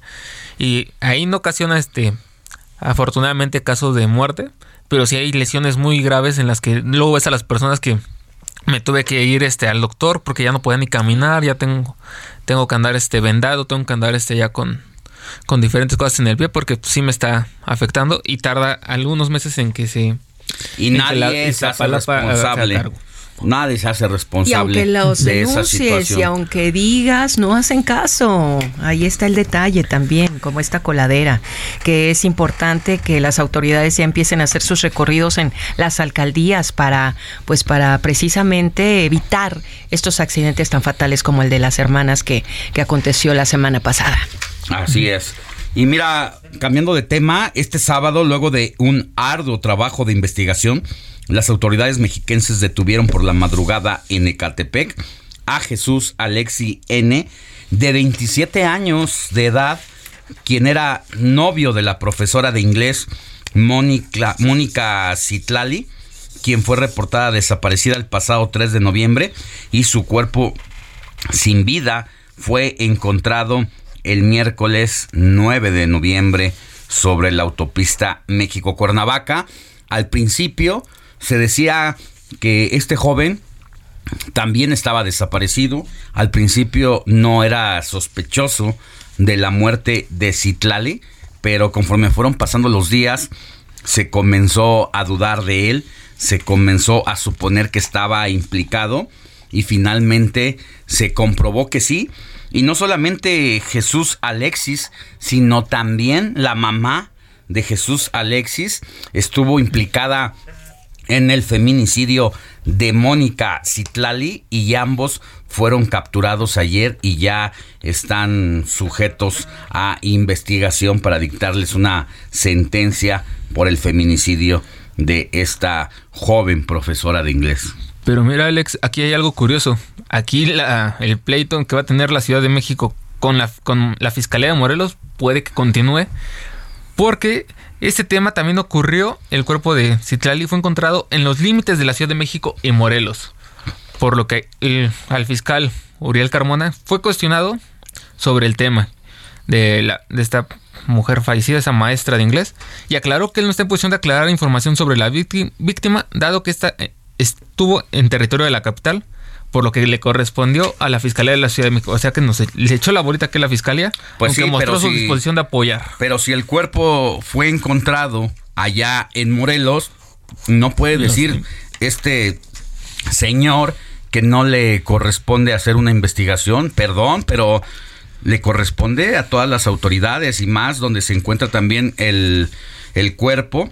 Así que seguramente, como dices Robert, va a ser parte de una segunda confrontación entre ambos, ambas fiscalías, tanto la de la Ciudad de México como la de Morelos. Aunque ambos han dicho que no es un tema político, que no ha tenido nada que ver el tema de partidos, nada de esto, porque también el fiscal Uriel Carmona fue abordado para comentarle tanto del caso de la maestra como de su pleito con la jefa de gobierno de Ciudad de México y él aclaró que no hay ninguna rivalidad política, no está en ninguna confrontación, que simplemente están buscando llegar a la, a la justicia. Bueno, pues simple y sencillamente no hizo su trabajo la Fiscalía de Morelos en el caso de Ariadna Fernanda, a quien no solamente le estaba dando carpetazo en la investigación, sino que además la victimizó prácticamente diciendo palabras más, palabras menos, que ella se había muerto por borracha porque le había dado una broncoaspiración a partir de los altos niveles de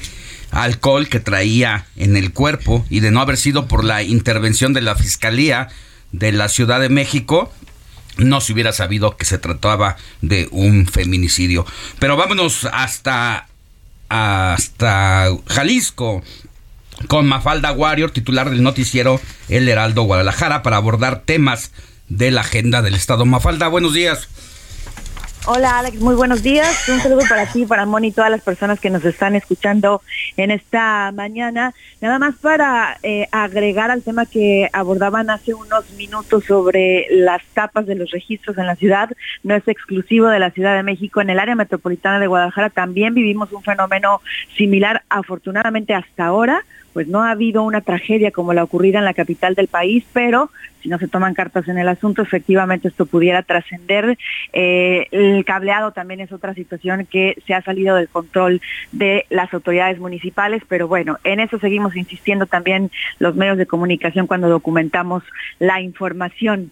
Y bueno, en cuanto a la agenda, Alex, pues para la próxima semana se prevé que inicie la glosa del informe, del cuarto informe de gobierno de Enrique Alfaro Ramírez, a partir del martes en el Congreso del Estado, no solamente las y los diputados de la actual legislatura, legislatura tendrán que hacer un ejercicio de escrutinio a este informe, sino que también estarán invitados personalidades de, la, de organizaciones civiles y académicos que se darán cita para revisar las cifras que dio a conocer el gobernador, que ya lo habíamos dicho aquí en este espacio, Alex, pues fue un informe triunfalista con cifras muy alegres, pero que no reflejan la realidad que viven día con día las y los jaliscienses. Así que a esto le daremos seguimiento. Hoy por la noche el gobernador estará recibiendo a la titular de CONADE porque inauguran el Campeonato Mundial de Taekwondo en Guadalajara.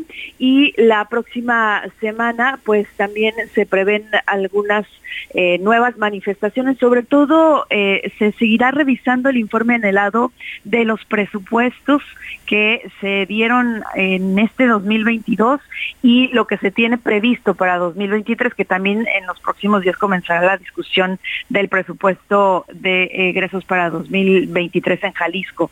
Hay ya algunas protestas en cuanto a que a los temas prioritarios, los que le urgen a la gente, como es el caso de la seguridad, la atención a la violencia en contra de las mujeres, no ha habido un incremento significativo y no eh, hay manera en que lo haya tampoco para 2023 si tomamos en cuenta la propuesta del gobernador. Así que de todos estos temas vamos a estar al pendiente durante la semana, Alex, para informarles aquí en Heraldo oportunamente lo que ocurra. Así será, querida Mafalda. Por lo pronto hacemos la invitación para que te escuchen allá en Guadalajara a partir de las 3 de la tarde a las 4 todos los días, de lunes a viernes, por el 100.3 de FM. Que tengas buen día. Igualmente para ustedes, un abrazo. Muchas gracias, Mafalda Warrior. Y ahora vámonos hasta Oaxaca con Pastor Matías Arrazola, titular del noticiero Heraldo Oaxaca, para abordar temas de la agenda de la entidad. Pastor, muy buenos días. Hola Alejandro, muy buenos días. De Geraldo de fin de semana les saludamos con todo gusto en esta mañana. Sí. Para comentarles varios temas durante la semana, una semana muy movida. Dentro de ello, bueno, el grupo de eh, del grupo parlamentario británico que llegó a Oaxaca. ¿Para qué? Para darle seguimiento al asunto de la desaparición eh, de la activista eh, británica Carla Urushurtu. Bueno, pues ellos mismos llegaron a Oaxaca porque dice que hay preocupación, hay preocupación y... Estamos teniendo problemas con Pastor Eh, vamos a vamos por lo pronto hasta Chiapas, donde tenemos información de la entidad. Alejandro, buenos días. Te saludo desde Chiapas, donde un nuevo supuesto caso de negligencia médica se registró el pasado sábado, luego de que una jovencita de escasos 14 años de edad, embarazada, llegó al Hospital General de Tapachula para recibir atención médica tras señalar que iniciaba labor de parto. La jovencita eh, originaria del municipio de Suchiate, a unos 50 kilómetros del punto donde se registró esta tragedia, pues llegó en horas del viernes por la noche, recibió la atención médica y los galenos de este este hospital le señalaron que podía regresar a su casa. Sin embargo, la joven, ante el temor de que pudiera pasar cualquier cosa con su bebé, decidió quedarse en uno de los pasillos de este hospital y a las seis de la mañana del sábado, es decir, seis horas después, dio a luz, pero lamentablemente al no recibir atención médica oportuna, su bebé desafortunadamente murió. Hasta el momento, la Secretaría de Salud en Chiapas ha señalado a través de un comunicado que se iniciaron con las investigaciones para dar con los responsables de esta presunta negligencia médica una más que se suma a este hospital inaugurado en 2018 por el entonces presidente Enrique Peña Nieto. Sin embargo, se inauguró sin contar todavía con instrumentos inmobiliario para iniciar su trabajo de atención a la ciudadanía chiapaneca. Así que anomalías desde que surge este hospital y una más que se suma a la lista con este lamentable acontecimiento y la pérdida de un bebé. Alejandro, el reporte. Bueno, lamentablemente una noticia de la muerte de un menor por negligencia médica. Gracias, José Torres Cancino. Y ahora vámonos hasta Durango, donde se encuentra mi compañero Ignacio Mendíbil, porque la Secretaría de Salud de aquella entidad informó sobre la situación de los casos de meningitis aséptica por hongo, por lo que comunica el lamentable fallecimiento de una mujer. Vámonos contigo, Ignacio. Buenos días. ¿Qué tal? Muy buenos días, Alejandro. Te saludo desde Durango, capital. Y bueno, pues te informo que es un fallecimiento más de meningitis aséptica por hongo en Durango. Con esto ya suman cuatro muertes y 42 enfermos. Y es que la Secretaría de Salud de Durango informa sobre la situación de los casos de meningitis aséptica por hongo, por lo que comunica el lamentable fallecimiento de una mujer con antecedente de procedimiento gineco-obstétrico realizado en un hospital privado. Con este lamentable deceso suman ya cuatro muertes a causa de esta enfermedad, por lo que de manera particular se brinda ya atención integral a los familiares a través de asistencia integral e insumos. Al corte del día de hoy se registran casos nuevos por meningitis aséptica, esto es 42. Las labores de atención médica especializada continúan al servicio de la comunidad, por lo que la Secretaría de Salud reitera las tareas conjuntas de las líneas de investigación para conocer el mecanismo de contagio de la meningitis aséptica por hongo y reafirmar todo el apoyo en el tratamiento de los pacientes como lo ha instruido el gobernador del estado. Es importante mencionar que el Hospital 450, así como la clínica del ISTE, la del IMSS, atiende con el mismo protocolo y toda la infraestructura médica necesaria para dar atención inmediata ante alguna sospecha de este padecimiento a los posibles nuevos casos que se presenten en la entidad. Desde Durango Capital te informa Ignacio Mendívil. Gracias Ignacio, que tengas buen día. Mire, en información de última hora, nos llega un cable sobre una explosión en el centro de Estambul que dejó muertos y heridos este domingo, según confirmó el gobernador de Estambul, Ali Yerilaka. Y el funcionario detalló en su cuenta de Twitter que la explosión ocurrió alrededor de las 4.20 pm hora de Estambul y que hubo muertos y heridos, pero no precisó cuántos. La causa de la explosión aún no está clara.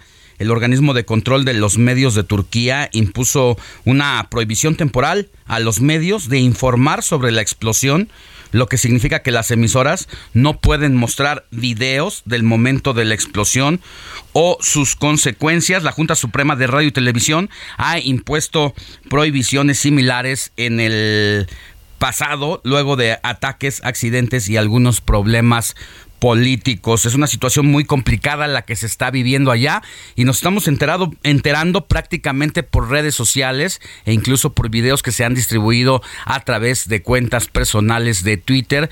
Vamos a ir a una pausa y más adelante volvemos con esa y mucho más información. Heraldo Televisión, ahora también por Sky HD. Toda la programación de Heraldo Televisión a través del canal 161 de Sky HD. Noticias, deportes, entretenimiento, gastronomía y mucho más. Heraldo Televisión, en todo el país, ahora también por Sky HD.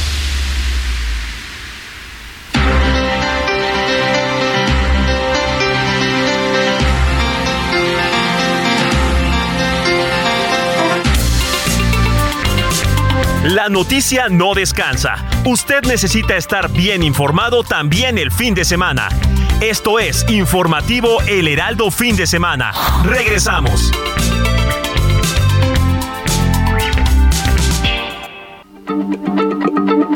Heraldo Radio, la H se lee, se comparte, se ve y ahora también se escucha.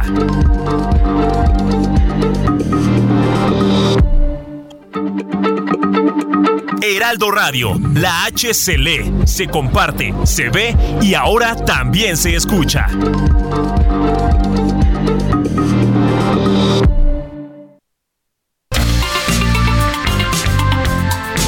Siga en sintonía con la noticia.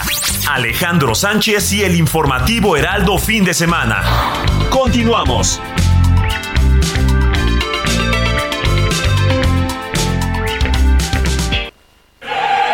La nueva promo del buen mes de Total Play está impresionante. Porque es una promo que sí es promo.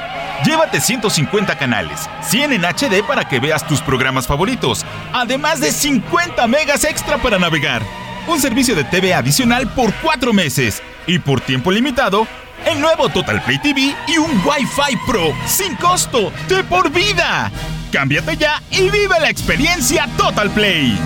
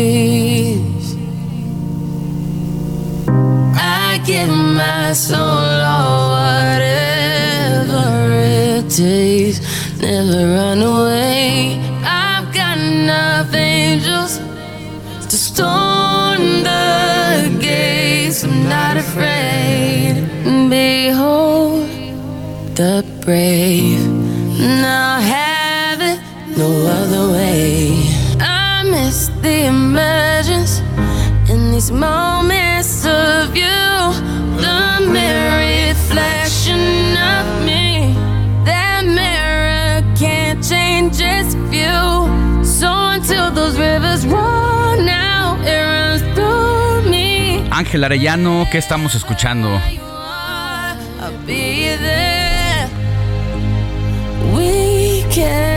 Pues estamos escuchando Alejandro una canción llamada Born Again.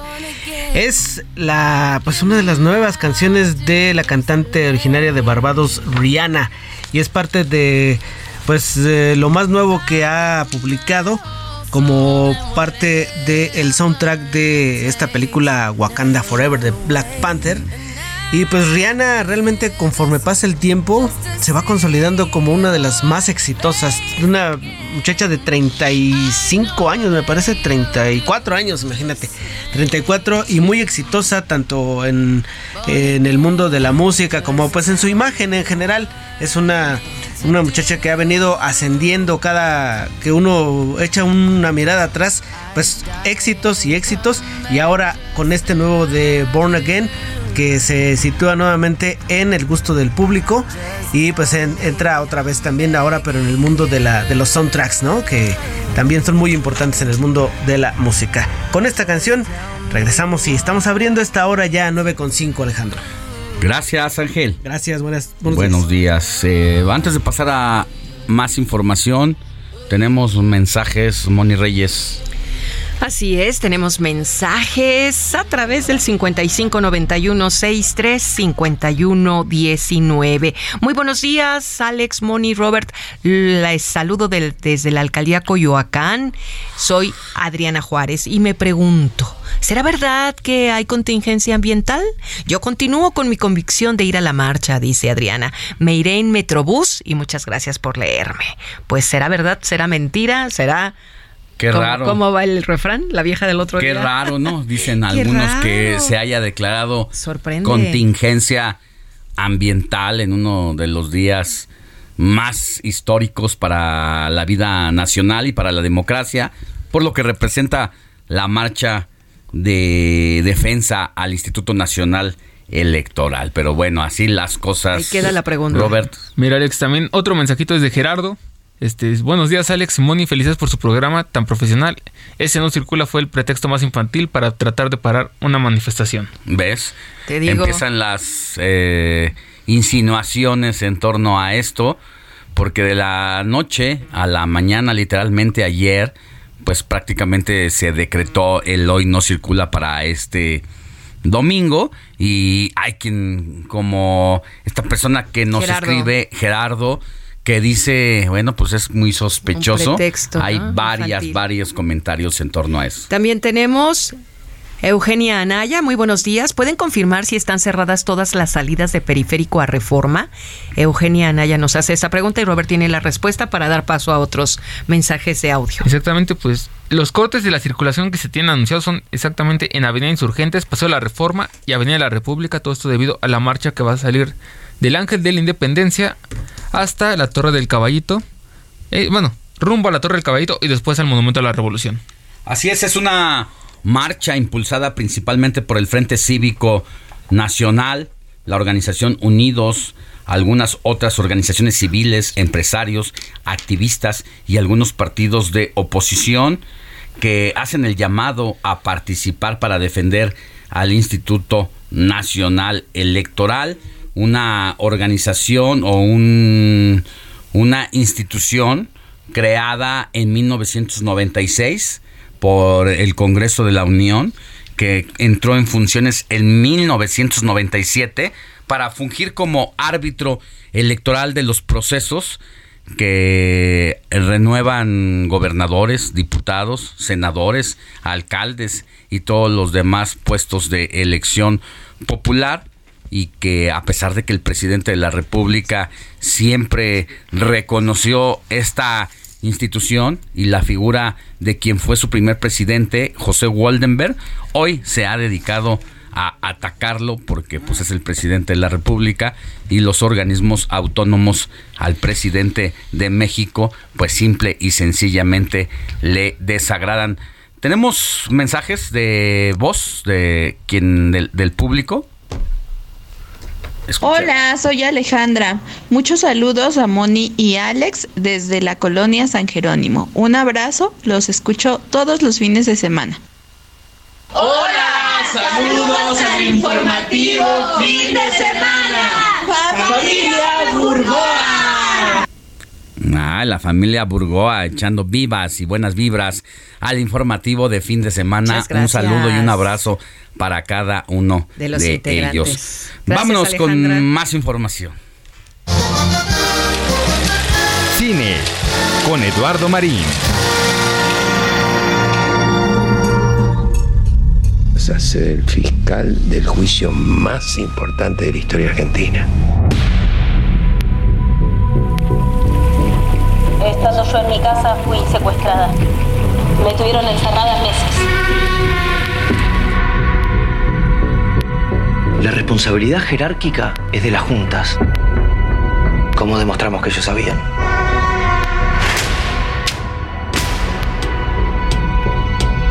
Esta es nuestra oportunidad. Cuídate, Julio. Hablemos de cine con Eduardo Marín. Eduardo, muy buenos días, ¿cómo estás? Buenos días, Alex, encantado de saludarte. Buenos días a toda la audiencia. Pues sí, fíjate que estábamos oyendo de fragmentos de la película que vamos a recomendar hoy ampliamente, que es la película argentina que se titula Argentina 1985, que está disponible en Amazon. Es una película basada en hechos reales sobre el juicio a los militares argentinas, a los militares argentinos que impusieron pues la atroz dictadura en el país sudamericano durante ocho años de mediados de los 70, inicios de los 80 y en verdad pues es una película que vale muchísimo la pena, es vigorosa, eficaz, eh, contundente, con una hábil reconstrucción narrativa de los hechos y bueno, es un valioso testimonio político, social, eh, bajo la dirección de, de Santiago Mitre, un realizador argentino que eh, dirigió dos interesantes films como son Paulina y El Estudiante, que están disponibles en streaming. El reparto, Alex, está encabezado por el siempre eficaz Ricardo Darín, quizás el mejor actor latinoamericano de la actualidad. Y bueno, es una película que nos ofrece relevantes lecciones sobre la dignidad, eh, la ética frente al poder, la postura de individual frente a a, las élites del poder de políticas y eso es válido en diferentes circunstancias, en diferentes contextos, con los que por eso nos es, es posible identificarnos con esta situación. Eh, la película, Alex, pues es la representante de Argentina para competir por el Oscar de Mejor Película Internacional, antes llamado Película Extranjera, así como México está representado por Bardo, de González Iñárritu, que ya comentamos acá y que por cierto estará disponible en Netflix en el próximo mes de diciembre. Así que es una gran opción para ver en estos días esta película argentina en Amazon Argentina 1985, sin duda una de las mejores películas del año y una de las mejores películas latinoamericanas de siempre. No, hombre, además tenemos actor de primerísimo nivel, Ricardo Darín, quien es un exceso extraordinario en el terreno actoral. Recuerdo que en algún momento le ofrecieron hacer El hombre en llamas y rechazó esa propuesta porque pues tenía que ver con temas de crimen organizado y donde los latinos, como siempre, hemos pasado como los violentos y los estadounidenses como los pobrecitos que les llevamos nuestras tragedias y nuestras situaciones. Y él dijo, no, no estoy dispuesto a hacer ese tipo de papeles. Y míralo, aquí en su natal Argentina, colándose entre una de las mejores películas para el Oscar. Así es, sin duda alguna vale muchísimo la pena y como comentaba Darín, para mí es el mejor actor latinoamericano. Hace muchas películas en España, ahora hace una producción completamente argentina, pero en verdad es una gran película, una lección no solamente de, eh, de hechos políticos, sociales, sino una lección de dignidad individual. Claro. Y bueno, en buen momento nos ofrece este trabajo, este material, que lo podemos ver en dónde en Amazon. Está, es una producción original de Amazon en esta pues competencia eh, enorme y, que de la que salimos beneficiados los espectadores por la, gran oferta que hay de competir no solamente ya en las salas de cine, sino en el streaming. Esta es una producción original de Amazon y eh, es una película imperdible. Pues vamos a hacer caso a tu recomendación, mi querido Lalo Marín. Vamos a ver eh, Argentina 1985, que está inspirada en una historia real sobre las atrocidades de la dictadura militar de finales de los 70 y principios de los 80 Que tengas buen día y te mando un abrazo, mi querido Lalo. Muchísimas gracias. Buen día. Feliz domingo. El 12 de noviembre se celebra el Día Mundial contra la Neumonía, una enfermedad que representa la quinta causa de muerte en México, pero que se puede prevenir a través de la vacunación. Consulta con tu médico sobre las vacunas recomendadas para ti y tu familia. Acude hoy al hospital, clínica de salud o centro de vacunación más cercano y protégete. Porque cuando prevenimos, respiramos tranquilos. Sobre los esquemas de vacunación, consulte previamente a su médico. Un mensaje de Pfizer con autorización 22330021B0815. No, no, no, no. Estamos esperando.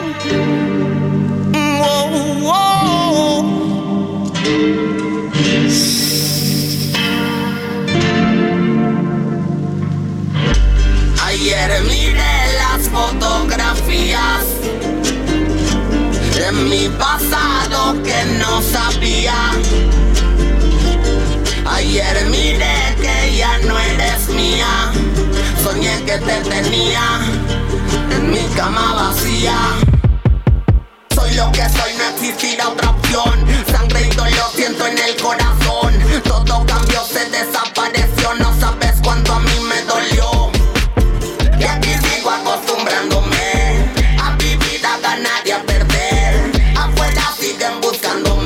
Diego Iván González, ¿qué nos traes hoy? Bueno, Alex, buenos días, más que nada a ti, a Moni, a Robert y a tu auditorio, ¿no? Y pues por fin llegó, este, estamos escuchando, este, Soy, del soundtrack este que forma parte del soundtrack de Black Panther Forever de Wakanda Forever.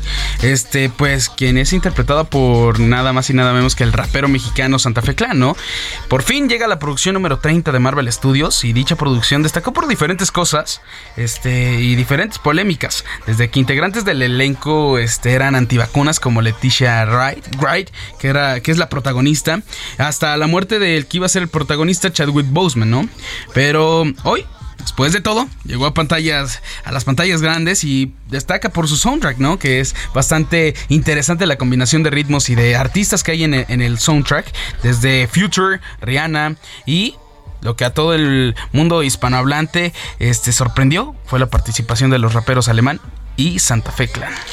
Sí, un jovencito de venido del barrio, y que ha repuntado muy rápido y ahora está en unos planos internacionales que pues ha sido todo un fenómeno y que bueno, se lo merece, es muy talentoso, no solamente canta, no solamente hace música, sino que él mismo compone sus rolas y la historia de vida que tiene en lo personal a mí me sorprende mucho porque son esas historias que uno quisiera eh, conocer todos los días de la lucha del esfuerzo, eh, las adversidades y que hoy esté en la cima, pero que al mismo tiempo no se olvida de sus orígenes.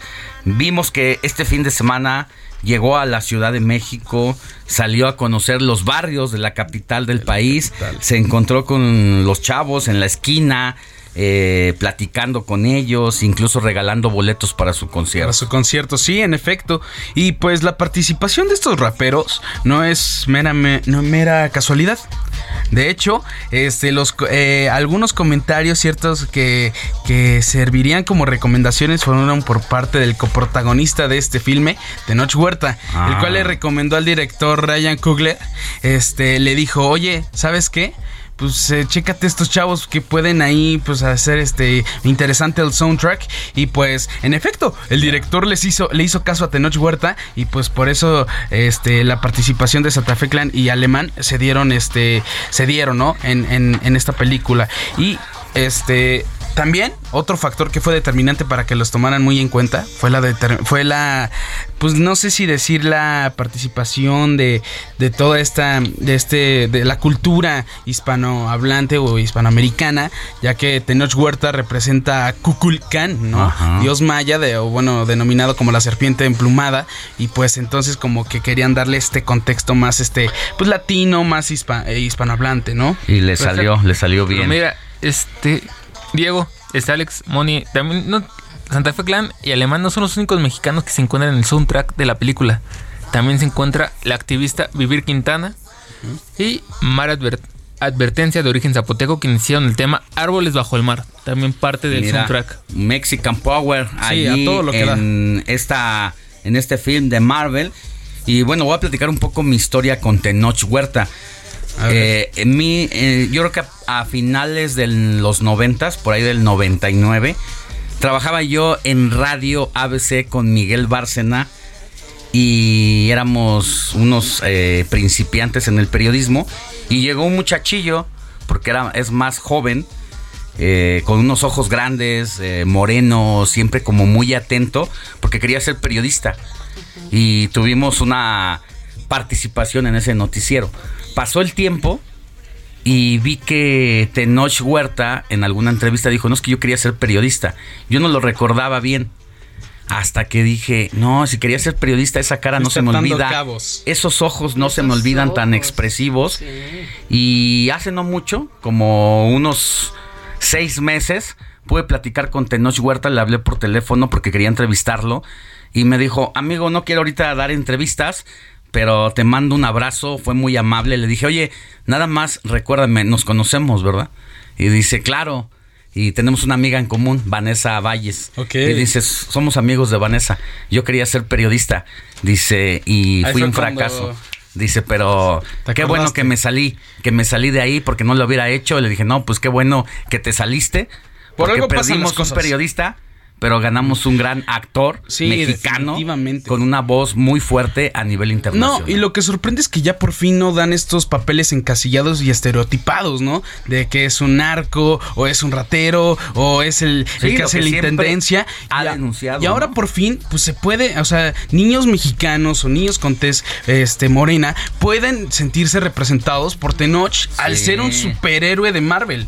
O sea, un Pues es dios. Un superhéroe de carne y hueso. No, y es un Donde dios. los O sea- negritos, los morenitos como uno. Sí, no. Podemos aspirar y estar en cualquier lugar. Es una, es una espectacular, Sí. espectacular, Bueno, pues- espectacularidad lo que está Pues haciendo Tenoch Huerta. Un abrazo a Tenoch. Exacto. Que la está rompiendo fuertísimo. Mexican Power. Pues eso Y es todo. Gracias. Alex. Muy bien. Gracias, Diego. Gracias, Diego. Vámonos con Alan Rodríguez, quien está ya en las calles de la Ciudad de México, porque en una hora inicia la marcha, pero ya empieza a haber movimiento. Alan, muy buenos días. Mónica Alejandro, muy buenos días. Hola. Como lo mencionas, yo me encuentro en estos momentos en la zona del Ángel de la Independencia, en donde ya comienzan a congregarse las personas que estarán participando en esta marcha para defender al INE. Aproximadamente tenemos unas mil personas ya congregadas en este sitio. Muchos de ellos eh, visten los colores rosa de esta institución, así como pancartas en donde contienen leyendas como yo defiendo al INE y pues más para defender a este organismo. Quiero comentarles que esta marcha estará avanzando en la avenida Paseo de la Reforma con rumbo hacia el monumento a la revolución, contrario a lo que se vino señalando toda la semana que llegaría a la zona del Zócalo capitalino. Ellos ya tienen un templete montado tanto en la zona del Ángel para arrancar este este pues esta marcha, esta manifestación y también uno instalado ya en la zona del Monumento a la Revolución en esta plaza en donde estará arribando el contingente. Se espera una gran participación de personas y esto lo podemos observar ya por las largas filas de personas que vienen caminando desde la zona de Avenida Hidalgo, en donde algunos de los autobuses de las personas que vienen de otros estados de la República comienzan a descender y es así que caminan hasta este punto para incorporarse al contingente que estará arrancando a las diez y media de la mañana. Nosotros vamos a estar muy al pendientes para informarles del momento en el que se dé el corte a la circulación del Metrobús que pasa por esta avenida Paseo de la Reforma y que también se estará interrumpiendo la circulación del Metrobús que pasa por la avenida de los insurgentes, la línea 1. Hasta el momento están circulando con normalidad como lo hacen cada domingo que hay paseo ciclista y el servicio se verá interrumpido de acuerdo a la magnitud de esta marcha si esta lo permite, se estará eh, desviando los vehículos hacia la lateral, si no, se estará interrumpiendo completamente la circulación desde la zona de la estela de luz. Es el reporte para todas las personas que estén atentos de esta marcha, esta movilización, que estará causando cierres y cortes a la vialidad. Gracias, Alan. Más adelantito, si nos lo permites, regresamos contigo. Por supuesto, vamos a estar muy al pendiente. Buen día. Buen día. Nosotros vamos a una pausa y volvemos con más información.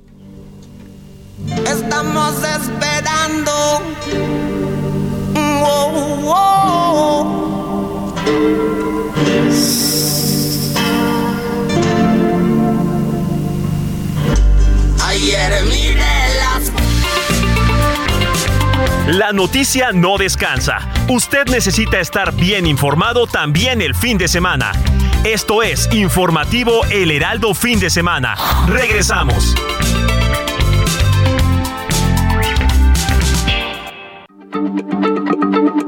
Heraldo Radio, la H se lee, se comparte, se ve y ahora también se escucha.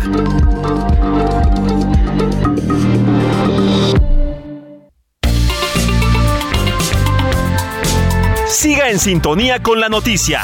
Alejandro Sánchez y el informativo Heraldo fin de semana. Continuamos.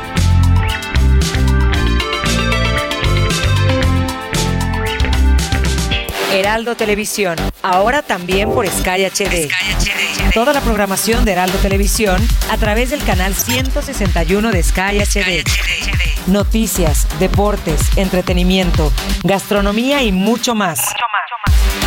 Heraldo Televisión, en todo el país, ahora también por Sky HD.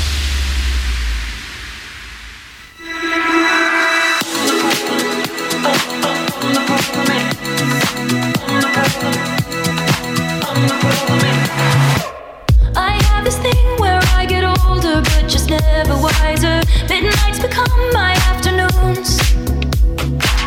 When my depression works, the graveyard shift all of the people I posted, stand there in the room. I should not be left to my own devices. They come with prices and prices. I end up in crisis. I wake up. One day I'll watch as you're leaving. Cause you got tired of my scheming. It's me, hi, I'm the problem, it's me. At tea time, everybody agrees.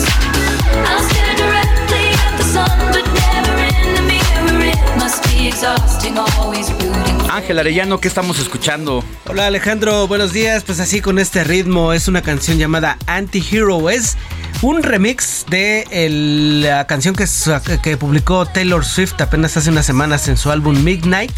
Y hoy lo estamos eh, tocando pues para iniciar con toda la energía en este domingo. Ya levántese, ya son nueve y media. 9 de la mañana, sí, con 32 minutos. Y a punto de iniciar la marcha también, Ángel, allá en Paseo de la Reforma. Así es, ya, ya están todos listos y hay que tener también en cuenta hoy. Hay este, hoy no circula por la contingencia, así que hay que mantenerse pendientes del anuncio de la Comisión Ambiental de la Megalópolis. Esta contingencia que casualmente cayó el día de la marcha, ¿no? Qué Sí, mala hombre, ha suerte. generado muchas suspicacias Sí. el tema de implementar la contingencia para que ciertos automóviles no puedan circular y que pues ya las, las- los cuestionamientos están a la orden del día en todas las redes sociales diciendo que qué casualidad que se haya implementado este pues este plan de Sí. contingencia en día de marcha que tanto le enfada al presidente de la República. que hoy es su cumpleaños, quien, por cierto, pues le dan este regalito en su cumpleaños número 69. Sí, ayer sacó una foto con sus nietos y a mí me gusta entrar a ver qué le comentan, híjole, no. No, a ver, es que hemos dicho que con los niños no. No está mal que él se pueda retratar con sus nietos. Es, es un abuelo feliz Y está bien.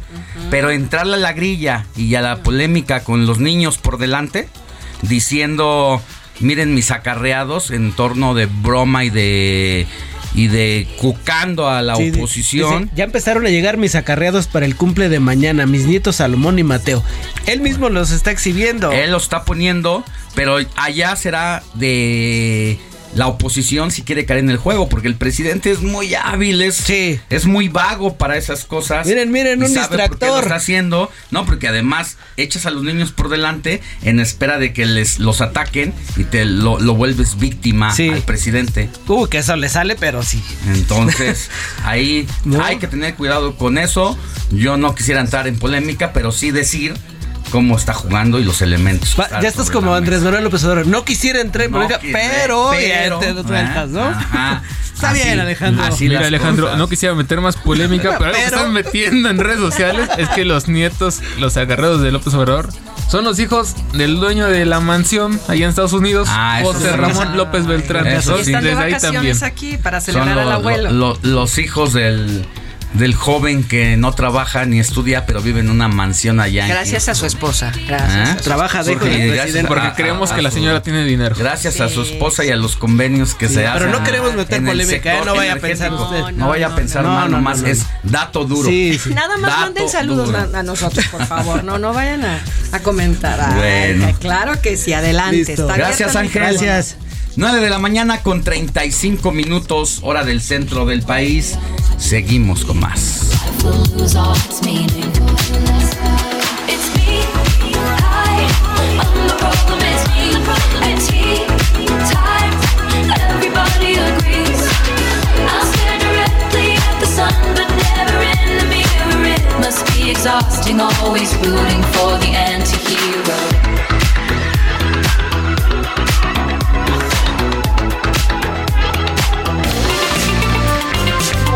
Comparte tus comentarios y denuncias en el WhatsApp del informativo fin de semana. Escríbenos o envíanos un mensaje de voz al 55 91 63 51 19.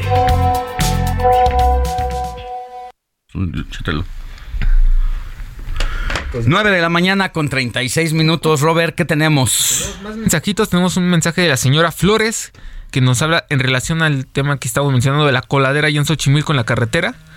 Dice que es una situación muy terrible en la cual los coches tienen que andar rodeando la coladera para evitar que sus llantas caigan ahí y que espera que la, la alcaldía atienda pronto. ¿Es la que habías dado a conocer en la mañana? Había, había dado a conocer hace, hace sí, en la mañana, hace unas Y es cuantas otro horas. vecino. Otro vecino que está confirmando este el tema de la coladera en la carretera Xochimilco-Topilejo a la altura de la calle Pino en la colonia Chavarrieta. Ah, pues ahí está la ubicación al alcalde de Xochimilco, eh, que se le hace el llamado por parte de los vecinos. Ya son dos mensajes Claro. por separado Carlos Acosta que nos llegan eh, para que el alcalde José Carlos, Carlos Acosta. Acosta, eh, pues mande a tapar esta coladera que como ya sabe ha generado desgracias en la Ciudad de México. Dos jovencitas fallecieron esta semana precisamente por caer al fondo del drenaje. Se ahogaron las dos muchachas de 15 y 23 años, hermanas, y no queremos que otra situación similar pase en la Ciudad de México. Por eso el llamado nuevamente al alcalde de Xochimilco para que tape esta coladera en esta ubicación que se la va a repetir Roberto Martínez. Es allá en Topilejo, en la delegación Xochimilco, específicamente en... A la altura de la calle de la colonia del Pino, en la colonia Chavarrieta, en la carretera Xochimilco-Topilejo. Perfecto. Pues vamos a estar pendiente y hay que darle seguimiento. Tenemos más mensajes. Lupita y Enrique, que tú conoces, que tú de- conoces. De, aquí de Coyoacán. De Coyoacán nos mandan un rica carnita asada con enchiladas No, hombre, deliciosas, como una- como una exquisitas. con un chile Exacto. toreado, ji. Saludos, escuchando sus excelentes comentarios. Muchas gracias, Y Lupita y, también Enrique. tenemos, tenemos un mensajito más de voz A ahí ver. por parte de la audiencia.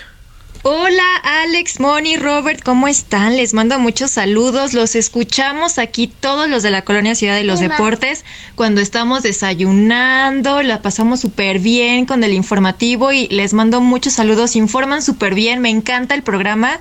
Nunca cambien. Bye. Muchas, muchas gracias. Gracias, Un abrazo. abrazos. Gracias por escucharnos. Mire, en varias ciudades mexicanas, organizaciones de la sociedad civil se preparan para marchar contra la polémica propuesta por Andrés Manuel López Obrador de reformar el Instituto Nacional Electoral. ¿Por qué el presidente y su partido quieren destruir el sistema electoral? como hoy lo conocemos, si ellos se han beneficiado del mismo. Esto se lo pregunta José Waldenberg en un escrito que publicó en el periódico El Universal. Él fue el primer presidente del Instituto Federal Electoral, de quien López Obrador incluso se sentía orgulloso allá en octubre de 1996.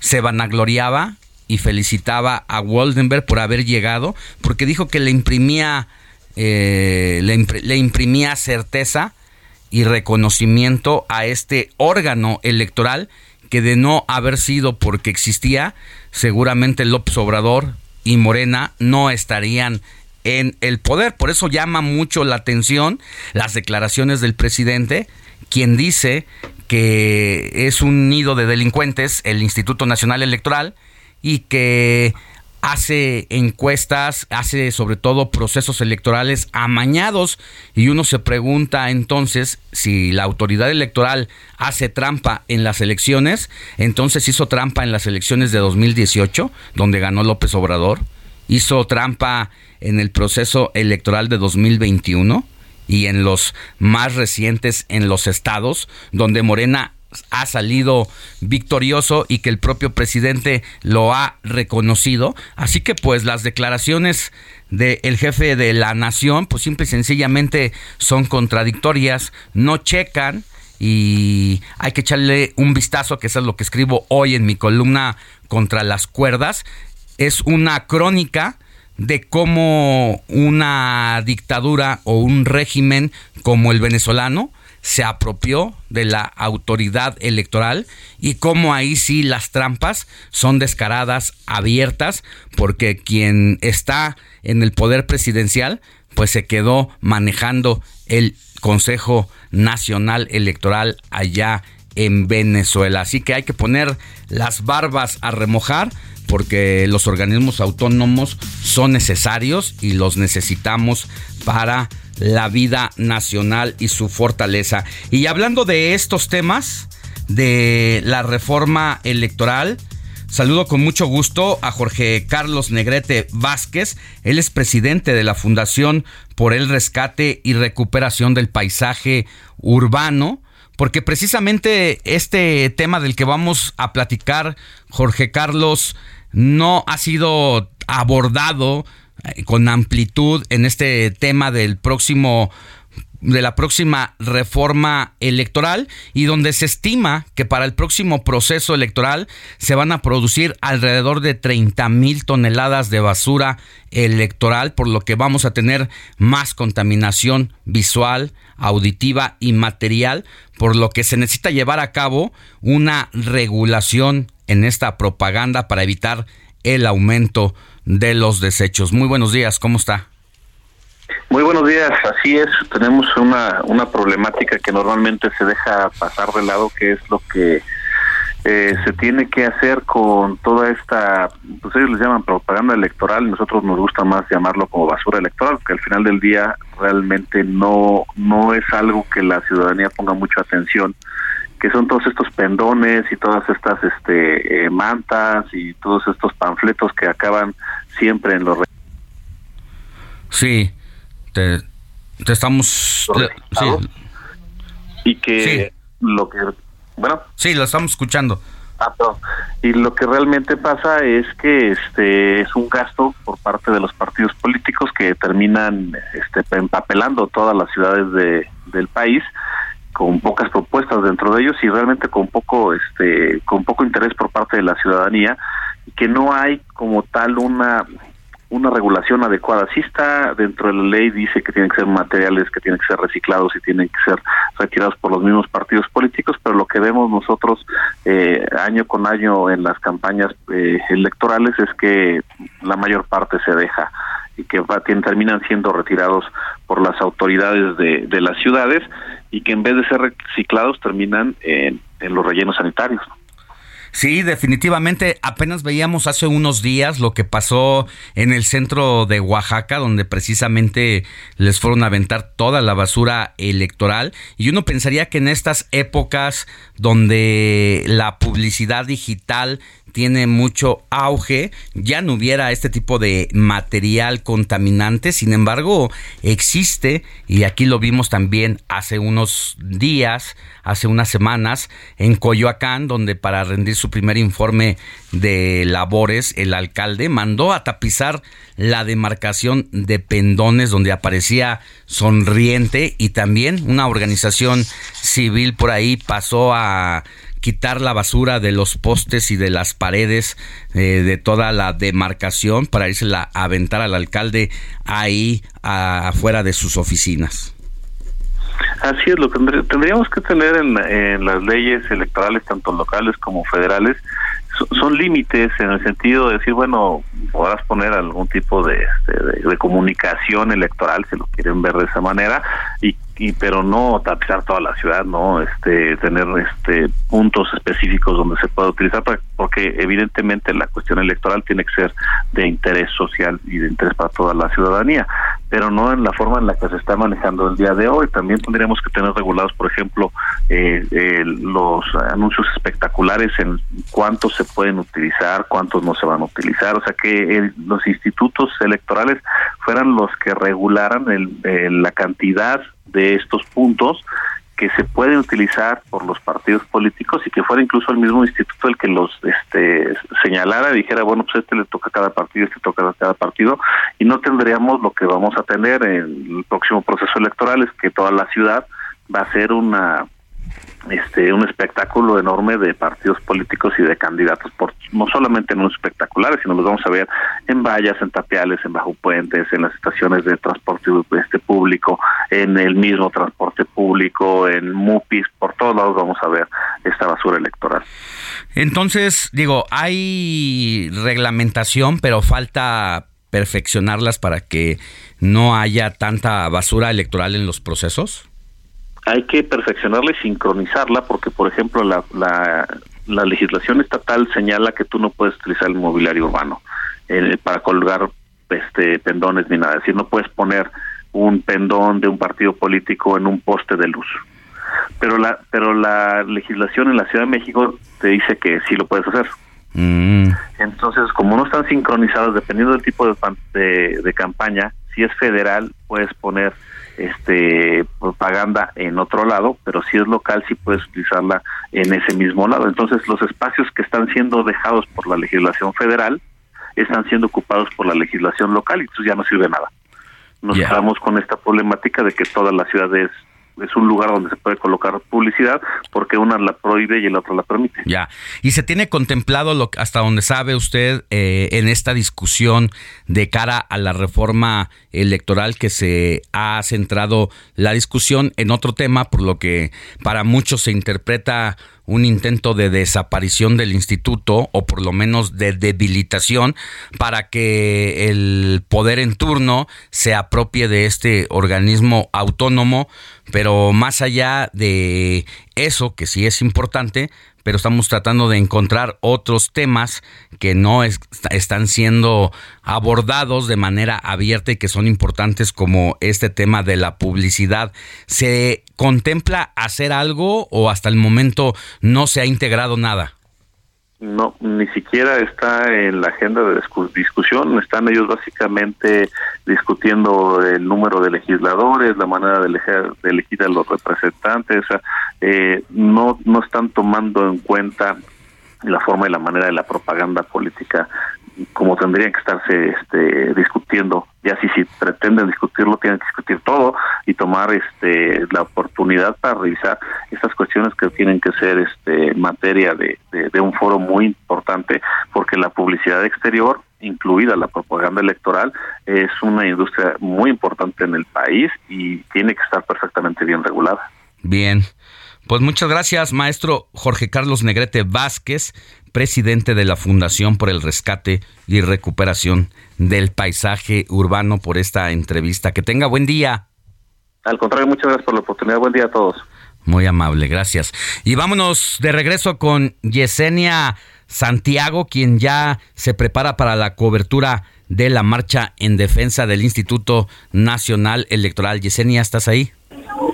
Alejandro, auditorio, muy buen día. Pues sí, estamos de hecho caminando ya hacia el Ángel de Independencia, donde a las diez y media comenzará esta marcha en defensa del INE y bueno, contra la reforma electoral propuesta por el presidente López Obrador. Comentarte que ya se está conglomerando varios diputados federales aquí y pues todos portando una camisa blanca, uno o objetos rosas, gorras, chamarras, chalecos, tal cual como fue la convocatoria. Vamos a comenzar aquí, como te comentaba, y en este momento estoy con la diputada Itzel Valderas por parte del Grupo Parlamentario de Acción Nacional. Está conmigo en este momento.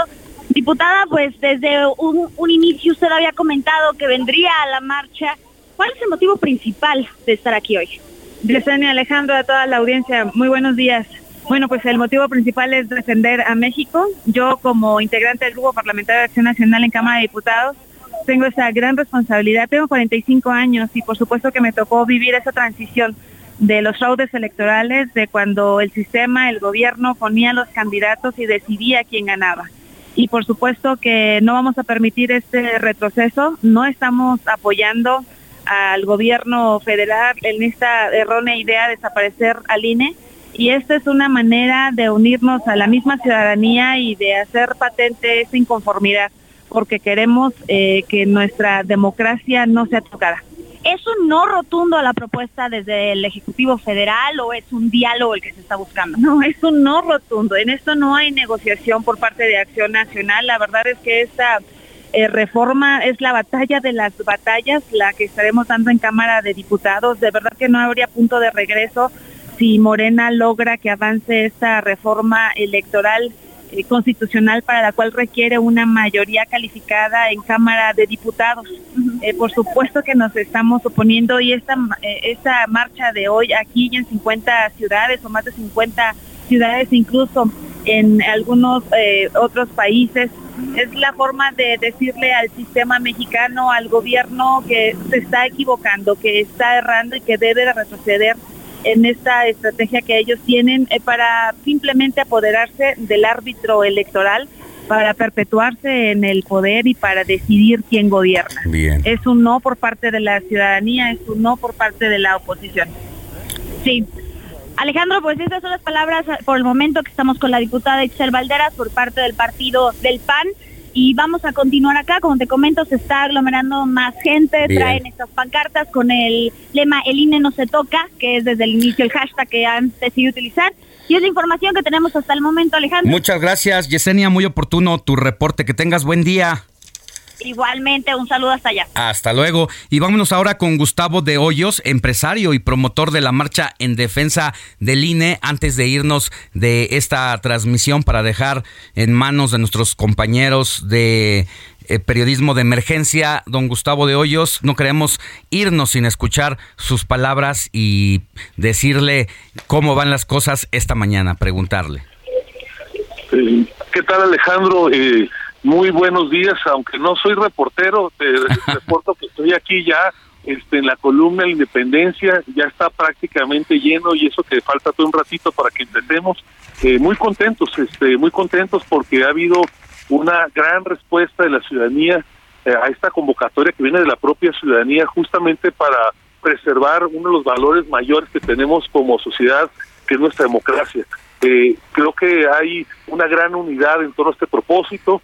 Hay personas, Alejandro, de las más distintas organizaciones, de las más distintas eh, convicciones, pero que hoy nos convoca una misma causa, que es justamente defender al árbitro electoral, defender nuestra libertad de elegir, defender nuestra democracia, y estoy convencido de que esta marcha va a representar un antes y un después en la Ciudad de México, pero también en las 32 entidades federativas donde se han organizado eventos similares, todos ellos por ciudadanos, respaldados con un solo clamor, con un solo, una sola demanda, que es que queremos preservar nuestra democracia. Bien, pues vamos a seguir de cerca esta manifestación y más tarde mis compañeros de periodismo de emergencia seguramente lo van a buscar. Gracias, don Gustavo, que tenga buen día y suerte en la marcha. Gracias, saludos a la audiencia. Véngase el ángel, bye bye. Ahí vamos para allá. Y mire, eh, esta mañana ya Andrés Manuel López Obrador se manifestó en su cuenta de Twitter. Esta vez no dijo nada de las marchas ni de los acarreados, según él, ni de nadie, sino que dice, estoy con Beatriz, Jesús, Gonzalo, Andrés, José Ramón y mis nietos, Mateo y Salomón. Cuento también con el cariño de ustedes. Gracias por las mañanitas, felicitaciones, bendiciones y buenos deseos. Amor con amor se paga. Este cedro tiene como mi edad 69 años y está fuerte. Escuchen las guacamayas.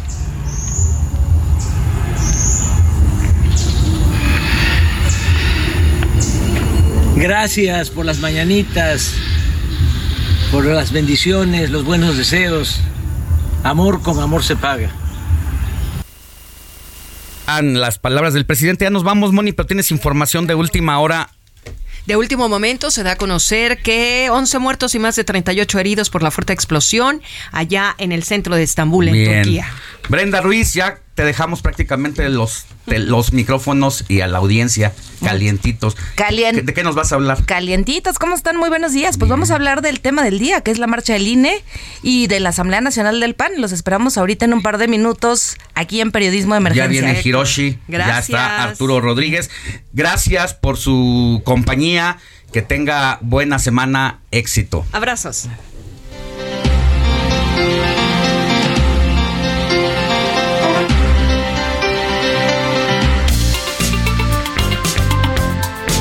Heraldo Media Group presentó Alejandro Sánchez y el informativo Heraldo fin de semana. La información y el entretenimiento que usted necesita para estar enterado también en su descanso. Por el Heraldo Radio, con la H que sí suena y ahora también se escucha.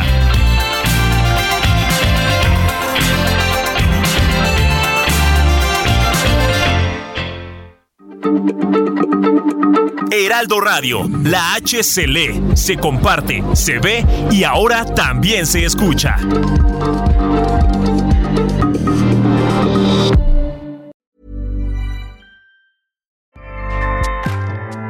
ACAST powers the world's best podcasts. Here's a show that we recommend. Are you a reality TV junkie? Do you ever think, dang, I wish I had someone to talk to about all the trash TV that I watch? Well, look no further, garbage lover, because Reality Gaze is a podcast for you. Hello, I'm Maddie. And I'm Poodle, and we're the Reality Gaze. We talk about all your favorite unscripted shows like The Golden Bachelor, Love is Blind, and TLC's big, messy behemoth, 90 Day Fiancé. And if you're driving to work, folding laundry, or just pretending to listen to your husband talk about sports, Just put on the pod, and you've instantly got two gay besties spilling all the tea and reading these people for filth. so come at us, y'all. Find Reality Gaze wherever you listen to podcasts.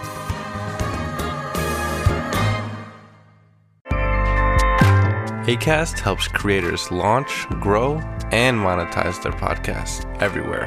ACAST.com.